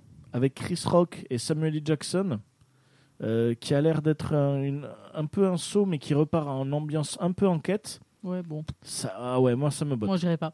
Moi ça me botte Moi, je parce Quand que... dit Spiral, j'ai pensé au film d'horreur japonais Oui. euh, tiré, Ouais. tiré du manga d'horreur qui, Oui. est, qui est très très impressionnant, mais bon, c'est- on l'a jamais eu au cinéma celui-là. Oui, oui. Pendant quelques secondes, je me suis dit ah, et puis Non, là l'héritage de Saw, et moi ça me motive parce que j'adorais le premier, enfin moi adoré la trilogie, les trois premiers. Ouais, on a compris que tu étais client pour ce genre de film. Alors, c'est toi qui maintiens, c'est toi qui maintiens ce genre Pas- de truc pas- en vie. Pas tant que ça. Non, justement, j'ai j'ai pas, je me suis arrêté au 4. Euh, j'ai arrêté parce que ce que je trouvais génial dans les sauts, pour moi, le premier, il est exceptionnel. Exceptionnel, oui. Voilà, c'est une enquête, Ouais, à c'est quelque chose. Il y a un peu de trash quand même, mais ça ne va pas trop loin. Il y, a un, il y a un sens, il y a un sens à ce il y qu'il a un raconte. sens Après- à ce trash. après, Le les- deux- le les 2 et épisodes 3, suivants, ils sont dégueux, c'est de le, la le- pornographie. le 2 et 3, il commence. Le 2, il y a quelque chose qui encore m'a maintenu. Et en fait, c'est à partir du 3 où c'est devenu du trash porn. Et, euh, c'est pour- ça que j'avais arrêté. Bon, j'ai quand même de l'espoir parce qu'il y avait des retournements un peu dans le 3. Et c'est au 4 où, quand j'ai vu que le retournement ne valait plus rien, que j'ai arrêté. Et. euh, c'est euh, c'est ce que je ressentais pareil avec Destination Finale. C'est euh, du trash pour voir des gens mourir et pour voir l'idée qu'ils ont eue pour faire mourir les gens et voir du sang. Et pour moi, ça a perdu tout son intérêt. Là où Saw, la première trilogie, aurait pu. Le, bon, le 3, il est parti un peu en sucette, mais il y aurait pu avoir de l'enquête, une ambiance, quelque, il aurait pu avoir quelque chose. Euh, Spiral, au final, je me dis, ça peut être intéressant parce que ça peut repartir sur l'ambiance d'enquête et ça peut peut-être avoir un aspect un peu comme Seven. Tu sais, un peu de tueur en série, mais qui utilise des. Il, il- je- je- je- il- il me donne envie. Après, voilà, c'est vrai Bah, que. si- S'ils ont une bonne idée, s'ils ont un bon concept, on dit pas non. hein. Ouais, Euh, voilà, c'est ça, 6 ans, bon concept. Après, euh, ouais, moi, c'est vrai que je ne cherche pas à nourrir les trucs de saut parce que, à force, ça me, ça me, ça m'a saoulé. Donc, si c'est un énième saut, non. Mais là, en voyant la bande-annonce, ça a l'air vraiment différent. Donc, pourquoi pas. Euh, un autre film qui sort le 21 juillet, Old, le nouveau de Night Shyamalan, euh, auquel j'ai vu la bande-annonce. avec, des, avec des jeunes gens qui deviennent vieux très vite. Ouais, euh, Voilà, qui vont dans une île et du Ouais. coup euh, les enfants, plage. les enfants ils deviennent euh, de, de, de- des jeunes adultes. C'est Les ça. gens, et, pff, enfin moi la bande annonce j'ai dit mais qu'est-ce que c'est que cette merde Oui, c'est ça. clairement. Pareil. Euh, On en avait parlé sur les réseaux sociaux. euh, c'est le premier truc qui m'est venu à l'esprit, c'est que même si ça a l'air bien, quand tu vois le nom du réalisateur, t'as pas envie d'y aller. Shyamalan, en fait, il a, il a traumatisé tout le monde. Euh, on a tous perdu du temps à regarder un de ses films qui était pas terrible. On a perdu foi en Night Shyamalan. Et maintenant, on se méfie, même quand le concept est. Alors, apparemment, c'est pas lui qui a écrit le scénario, ce qui est une bonne nouvelle. Ouais. C'est tiré d'un comic book indépendant américain, donc euh, de toute évidence, euh, il y a un scénario derrière, il y a quelque chose. Mais même si c'est bien, je crois que les gens ils iront pas le voir. Ah bon, moi j'irai pas, j'ai pas envie. J'ai déjà perdu du temps. Le, son dernier film là, c'était Glace. Ça c'est, Oui. ça a été la goutte d'eau qui a fait déborder le vase. Ouais non c'est euh, ouais Old donc voilà on a vu la bande annonce. En Mm, fait mm. euh, j'y suis allé à- à- j'y suis allé avec un avec deux amis et on est allé voir justement sans un bruit. Et là on voit ce film, la plage et le truc vieillir. On fait non mais qu'est-ce que c'est? Et là quand on a vu M Night Shyamalan, on fait ben laisse tomber, laisse tomber, c'est ça vaudra pas le coup. Euh, donc voilà, Old. Et ensuite, le 21 juillet, donc il y a deux autres films qui vont sortir. Hôtel Transylvanie, on avait eu l'occasion d'en parler. c'est le numéro combien ça Quatre. Euh, Le j'allais- ouais. Dire, il y en a autant que de Fast and Furious Mais non Ça s'appelle même qualité. ou- Changement monstre. Donc là où en fait, bon, c'est le twist où les monstres deviennent humains et l'humain devient monstre. D'accord. Ça, voilà. Absolument pas le scénario du dernier Pixar. Euh, Voilà, c'est bon. C'est euh, c'est du Hôtel Transylvanie, quoi. Je pense que ça peut être rigolo de le Ouais, voir. euh, c'est Oui, c'est c'est une série de bonne qualité. C'est hein. efficace, Oui, ouais, oui. voilà, c'est- ça reste efficace, hein, c'est bon. À voir. Et aussi, le 21 juillet, film tant attendu, Camelot. Ah oui, Enfin. c'est vrai. Premier Enfin, volet. ouais, Au cinéma. ouais. Avec un casting de ouf Un gueudin. casting de Ouais, ouais. ouf gueudin avec Sting qui joue un saxon. Ouais. Après, il fera peut-être qu'une toute petite Ah, je pense- apparition, je pense très qu'il va- probablement. je pense qu'il va faire. euh, une mais, euh, mais, vo- mais, ouais, euh, non, mais voir, enfin, voir Sting à un film comme ça, c'est voir Sting ouais, ça, ouais. mais qu'on attend. Ah oui, on euh, l'attend, ouais, on l'attend avec impatience. Qu'on attend avec impatience et euh, du coup. Euh, ça va, ça, ça, va- ça va envoyer du bois, j'espère, parce que tout le monde l'attend au tournant. Tu vois, je, me- je suis en train de me dire, c'est exact, c'est le Demon Slayer français en fait. Ouais, ouais, ouais, ouais. C'est si t'as pas vu la série, tu vas rien comprendre. Ouais, ouais, ouais, ouais. Mais c'est ce que j'ai un peu peur de ça. J'ai un peu peur il, de il va, ça. il va faire un triomphe, le- les gens. euh, Oui, non, oui, Alexandre, Alexandre. Astier, euh, Alexandre Astier, les gens l'apprécient. J'espère, j'espère. J'espère. Donc, euh, bon, voilà. C'est ça. Après, il va y avoir euh, Spirit. Ils refont un Ah oui. Spirit. Il refait un spirit. L'indoptable, là, vraiment en- entièrement image de synthèse. Avec, D'accord. euh, Spirit, c'est euh, les, les talons, c'est ça? Ouais. Ouais, c'est ça. C'est le cheval. ouais. C'est Ouais. ça. Et il va y avoir, du coup, le 28 juillet, The Suicide Squad. Ah, euh, on va l'avoir avec euh, trois jours d'avance sur les Américains. Il sort, euh, il sort début août euh, aux États-Unis. Ouais. Et nous, il sort le 28 juillet. Donc, euh, donc c'est James Gunn, James Gunn, donc euh, qui, a, fait les Gardiens de la Galaxie, euh, qui avait été viré par Disney avant d'être d'être re-engagé, euh, et qui a, qui a été engagé immédiatement par DC Comics. Et apparemment, c'est un film bah, fun. Et on a vraiment l'impression que sur celui-là, ils se sont amusés quand même. hein. Ah ouais, clairement. Le- on parlait de casting de Ouf Guedin, mais euh, il y, a- il y a un casting de Ouf Guedin aussi dans Ah celui-là. oui, oui, oui. Ça va être ça. Et c'est vraiment, le, pour moi, c'est le film parfait de l'été. Tout comme un autre film qui sort le 28 juillet, Ouais. euh, Jungle Cruise. Avec, Oui, euh, c'est tiré de la- l'attraction Disney. Exactement, Ouais, avec, avec Dwayne The Rock. Johnson et Emily Blunt. Ouais. Euh, ça va être aussi. bah, ça- je- ouais, l'aventure un peu. Il va y avoir bah, les films d'été. Et là, je pense que rien que juillet, on va se taper une, des films d'été Ça va faire du bien. Je, je pense que Suicide Squad, ça va être le film qu'on attendait sur le premier. Euh, un film débile, un film violent, un film complètement con. Euh, J'ai déjà dit. Euh, un film, ben, Margot Robbie, il, faut être, il faut être honnête, c'est la seule chose à, à- à sortir en fait de l'univers DC Comics depuis plusieurs années. Elle est parfaite en Harley Quinn. Elle est parfaite. Tu fais une drôle de tête, Dorian?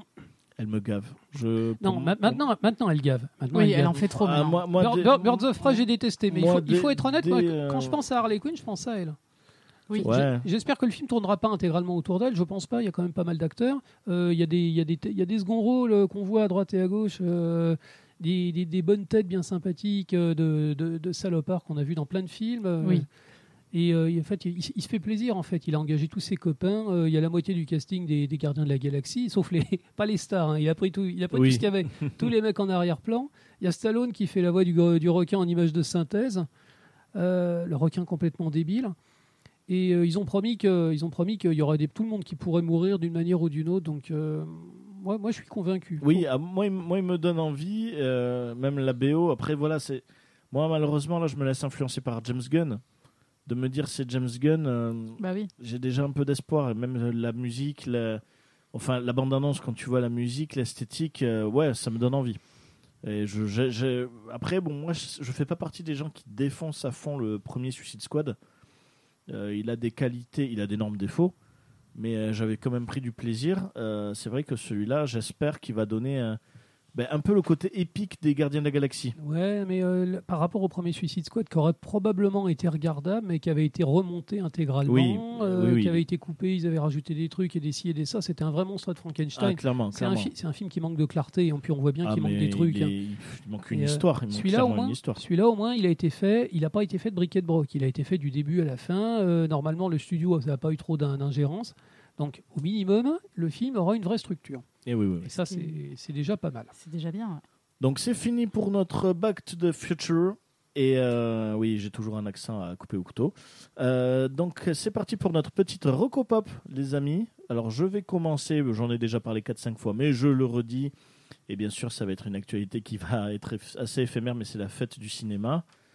Et euh, donc c'est à la fois pour la- parler de la fête du cinéma, donc qui aura du 30 juin au euh, 4 juillet, mais aussi euh, pour euh, quelque chose sur euh, eh ben, tout simplement Marocco Pop s'est retourné au cinéma s'il vous plaît Euh, parce Aider que les cinémas. aider les cinémas Euh, j'ai revu euh, j'ai revu notre ami Thomas du CGR Lescar Ah oui, très bien. et qui disait que pour l'instant malheureusement c'était assez assez calme c'était Ouais. très très Dès, calme dès que le Marvel va sortir, ça va et commencer. voilà, à- donc il me disait qu'il espérait qu'il y ait quand même Oui. des grosses licences, des gros trucs qui arrivent, parce qu'il disait que là, il était un peu inquiet par cet calme. Donc s'il vous plaît, n'hésitez pas à aller au cinéma, il faut relancer un peu euh, cette industrie-là. Je pense qu'il le mérite. Voilà ma Pop. Bon, je, je me lance. euh, Oui. euh, la série Loki, ils font de la pub partout. euh, c'est c'est très curieux. C'est pas du tout ce qu'on attendait. Vous l'avez vous l'avez regardé? J'ai vu que les extraits. J'attends tous les épisodes. et, Ah, euh, ça t'es t'es- t'es un- t'es du genre à attendre tous les épisodes. Oui, mais je serais de ce genre-là, je suis Dorian. Parce que sinon, euh, si t'es coupé au milieu, c'est pas possible après. voilà. Alors en fait, ils nous, ils nous vendent un concept, euh, bah, Loki, le fouteur de merde, euh, une espèce de série rigolote euh, qui va aller dans tous les sens et euh, Loki qui va donner des grands coups de pied. Et en fait, euh, et en fait, c'est plutôt calme, c'est plutôt posé, c'est plutôt triste. C'est un drôle de concept. Le, premier épisode, bon, il rappelle les, pour, pour, pour les gens qui n'ont jamais vu, il rappelle les origines du personnage. euh, ils, mettent les premiers enjeux, ils expliquent. Bon, Loki, euh, il est, il est hors de, il est hors du temps. Bon, je peux le dire, c'est pas vraiment un spoiler. hein, euh, donc Loki est hors du temps. Il, a- il avait pris, il avait volé le, le cube cosmique. Tout ça, c'est expliqué en fait, et il s'est enfui. Et il y a une espèce de, de- de police temporelle qui l'arrête en fait et qui le juge. Donc le- la série commence sur ça. Donc c'est écrit par un ancien de, de Rick et Morty et ça m'a vraiment fait penser à Rick et Morty. Euh, c'est mes, mes versions calmes et versions, euh, bah, je, je dirais presque tristes. Il y a, il y a une espèce de tristesse euh, dans cette espèce d'univers. Euh, il est seul en fait. eh ben voilà, le personnage, le personnage est fracassé. Euh, la police temporelle, c'est une espèce de, c'est une espèce de, de Blade Runner, c'est du, c'est du rétrofuturisme, c'est les années 60, euh, les murs sont orange, un peu crado, euh, les, vieux ordinateurs, et ça, m'a fait penser un peu au film Soleil Vert. Et il y, a une- il y a une tristesse qui se dégage de tout ça. On s'attend à ce que Loki soit rigolo, pétillant. Il fait son mieux, Loki. Mais on a l'habitude de le voir en tant qu'antagoniste, on n'a pas l'habitude de le voir en tant que victime. Et c'est très bizarre. Je me disais, je vais me faire une vraie, une vraie euh, Et impression. Quel est l'intérêt de la série alors? Alors voilà, voilà. Je pense que c'est une série qui va être lancée pour, euh, pour euh, allumer le pétard des multivers. Parce que les, les multivers vont être très importants dans l'univers Marvel à partir, de, à partir de tout de suite maintenant. Quoi. Ils ont commencé à en parler dans, la, la- dans Vendavision, ils ont commencé à annoncer les, les titres des films Marvel qui allaient sortir. Le prochain, le, le film de Doctor Strange. Oui, les nouveaux, les nouveaux trucs à pognon quoi. Donc euh, ils vont sortir une série animée sur les multivers où euh, donc euh, ils vont faire euh, et si euh, Captain America c'était Peggy Carter euh, l'agent euh, Ah oui, la série What If. voilà ouais. What If donc ils vont faire plein de trucs comme ça plein de concepts et euh, c'est un peu la façon de lancer la mèche puisqu'il y a cette histoire de de police temporelle qui, qui justifie le fait en fait que le, le temps en fait peut peut varier et Loki est au milieu de tout ça D'accord. Et mais c'est pas le Loki qu'on attend, c'est pas une série qu'on attend. C'est très bien écrit. Il y a des échanges absolument magnifiques, des, conversations pétillantes et des trucs. Mais n'attendez absolument pas euh, le, gars avec les cheveux longs et le beau sourire euh, qui, affronte les Avengers en fait.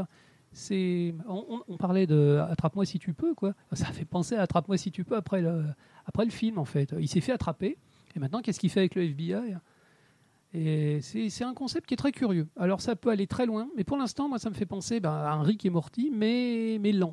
T'as vu combien d'épisodes? Deux épisodes. D'accord. Ils ont sorti deux épisodes. Ouais. Et le, on sait combien il va y en avoir? Euh, six. Il y a six En- épisodes. Encore plus. non, C'était combien le Falcon et le Soldat d'hiver? Euh, Il y en avait, il y en avait six, il me semble. 6 hein. aussi. Ah, c'était pas 8. Non, c'était 8 WandaVision, 6 Voilà. et 6 du coup. Euh, oui, le, le soldat d'hiver, c'était. C'est court, c'est dommage. C'est court, non. Le, sol- le soldat d'hiver, au contraire, on avait l'impression qu'ils avaient beaucoup trop euh, étendu. Vers la fin, on comprenait que le scénario, ils avaient rajouté deux trois péripéties pour faire vraiment six épisodes. Ouais, ça aurait ouais. tenu en quatre ou cinq, Mhm. grand maximum. En un film même. Mais Loki, c'est très bien, mais n'attendez pas Loki. Voilà. Je ne peux pas dire que c'est décevant, c'est très bizarre. C'est. C'est limite, c'est contrariant. Ouais, mais c'est un peu, c'est un peu sur, il joue sur avec cette carte-là hein, sur les séries Disney Plus, entre euh, WandaVision, Falcon et le Soldat de l'hiver et Loki. Il joue un peu sur des, c'est un style où on s'y on s'y attend pas au final. Ça change du, du classique. C'est une très bonne idée. Ce qui est une bonne idée au final. Hein. C'est c'est bien de voir sur tous les fronts, de jouer sur. euh, ça vous surprendra et ça vous surprendra pas forcément de façon. euh, de façon euh, ouais, ce qui, ce qui m'a dérangé dans cette série pour le moment, c'est de me dire cette série, si c'était pas Loki qui est le héros, je pense pas que je la regarderais. Ok. D'accord. C'est, c'est- enfin, si probablement. Je, je sais que c'est scénarisé par un type de, par un Oui, type oui, de, de non, Rick mais- et Morty. Non, voilà, parce que ma, Mais fa- la- l'histoire t'intéresserait pas forcément. ma femme ne regarderait pas, par exemple. Ouais, heureusement, Voilà. heureusement qu'il y a Loki en fait. Mais en que fait, ça c'est- tient. en fait, c'est ça, c'est un, euh, c'est, c'est, c'est un, c'est un leurre en fait pour, pour, attra- pour attraper les gens. Les gens normaux vont regarder un truc qu'ils n'auraient pas regardé normalement. C'est ça que je veux dire. Oui. Euh, moi, je trouve ça brillant, mais c'est très froid. Bon, après, t'as vu deux épisodes, faut que ça déroule encore. Ah ben, Oui, à et voir. On, va, on va serrer les fesses. hein. Euh, il commence à y avoir des enjeux, on commence à comprendre ce qui se passe, mais on sait toujours pas où est-ce qu'ils veulent en venir. À voir. Après, c'est vrai qu'on a été habitué Ça avec. Wa- public. On a, on a Je- été habitué bon avec. WandaVision où euh, ça, se prend, il faut du temps pour que Oui. ça se lance. Oui, Oui. tu l'as dit, ouais. Donc, euh, à voir. Merci pour ta recopop, Jeff. Marion, la recopop. J'en ai deux. Oui, Une pop culture et une euh, pas du tout. très bien. La première, euh, j'ai vu euh, sur euh, Netflix Shadow and Bone, une série avec sur un peu comme de la sorcellerie, des guerres, un petit peu voilà, plein de trucs. Très très bien, très sympa avec Ben Barnes qui joue dans Punisher, qui fait Ruffo. Oui. Euh, Voilà, mais qui joue aussi euh, plus jeune. Il a joué dans Narnia, il a joué dans plein de trucs. voilà, il joue dans euh, Westworld aussi. Oui. Voilà, donc euh, très très bien. Il a le rôle du, du méchant. Ah ouais. Voilà, enfin d'un méchant. Voilà, euh, très bien. Donc Ruffo, euh, je vous Ruffo, conseille. c'était, c'était le méchant dans Punisher, il me semble. Ouais, ouais, ouais, Ouais, il c'est est ça. psychopathe complet. ouais. ouais. Voilà, et très bien. Un très beau bien salaud, ouais. Voilà, euh, Punisher, moi j'ai adoré. hein. C'était ultra violent, mais j'ai adoré. Ah, C'était Punisher. Voilà, la deuxième saison était encore plus. Sanglante que la première, mais c'était top. Euh, et après, une deuxième euh, recommandation. Alors, euh, c'est euh, un petit endroit local à l'Escar, en face du la- lac des Carolins, qui s'appelle Exotic Park. J'y suis allée cette semaine avec mon petit parce que euh, il fallait l'occuper. Et euh, c'est modeste, mais c'est super chouette. Il faut les aider. J'y suis allée, j'étais les seuls visiteurs. Ah, c'est triste. hein. Donc ça, c'est Oh, triste. mince. Donc Ouais. aller à Exotic Park, euh, c'est chouette. Il y, a des, moments où on peut se mettre un peu à l'ombre. euh, il faut les aider. Ils ont ouvert avant le confinement, le tout premier. Il faut y aller, quoi. Voilà. Ah, c'est Donc, c'est nouveau et c'est. c'est nouveau, c'est un parc animalier euh, un peu orienté sur euh, vivarium, un peu les araignées, tout ça. Mais il n'y a pas que. Après, euh, il y a des choses très intéressantes. Par exemple, pour toi, pour tes étudiants, tu vois, pour tes élèves ou d'autres, hein, pour des, des instits, il y, a, il y a des fourmilières. Voilà, tu as les fourmis qui te passent au-dessus de la tête parce qu'ils ont mis tout un système. Enfin, c'est très très bien fait. voilà. Et après, bien sûr, il y a les trucs classiques, le petit enclos avec les chèvres. voilà. Mais il y a des émeux, il y a des il y a des il y a beaucoup d'oiseaux hein, voilà après ils n'ont pas ouvert il y a longtemps donc pour le moment c'est euh, ouais c'est c'est modeste mais franchement euh, moi j'ai trouvé que le lieu était sympa c'était pas guindé c'était euh, c'était plutôt c'était c'était plutôt chouette donc euh, euh, vraiment euh, allez-y euh, je suis sûre que c'est intéressant je suis sûre qu'ils vont se développer il faut il faut les aider Ok, ben, très bien, mais Très merci chouette, beaucoup. ouais, on y pensera. Donc, Exotic Park, euh, en face du lac des Carolins. à l'escar À l'Escar, très bien. Super. Merci beaucoup. Donc, c'est fini, les amis, pour cette émission donc, de juin 2021. Plopcorn spécial John Williams. Je vous dis à la prochaine. Merci, les amis. Et on se dit à très bientôt. à bientôt Salut, bonne Allez, soirée. c'est parti pour, une dernière petite musique de John Williams à la, la parade des Ewoks, donc de l'épisode 6. Je vous dis à très bientôt. Donc vous pouvez nous retrouver comme d'habitude tous les derniers vendredis du mois sur radiocampuspo.fr que nous remercions que nous remercions, que vous pouvez retrouver le podcast de la dernière émission sur radiocampuspo.fr et vous pouvez aussi retrouver l'ensemble des émissions en podcast sur galaxypop.fr. Allez, c'est parti, Merci la parade des. Ewoks. À très bientôt. Salut.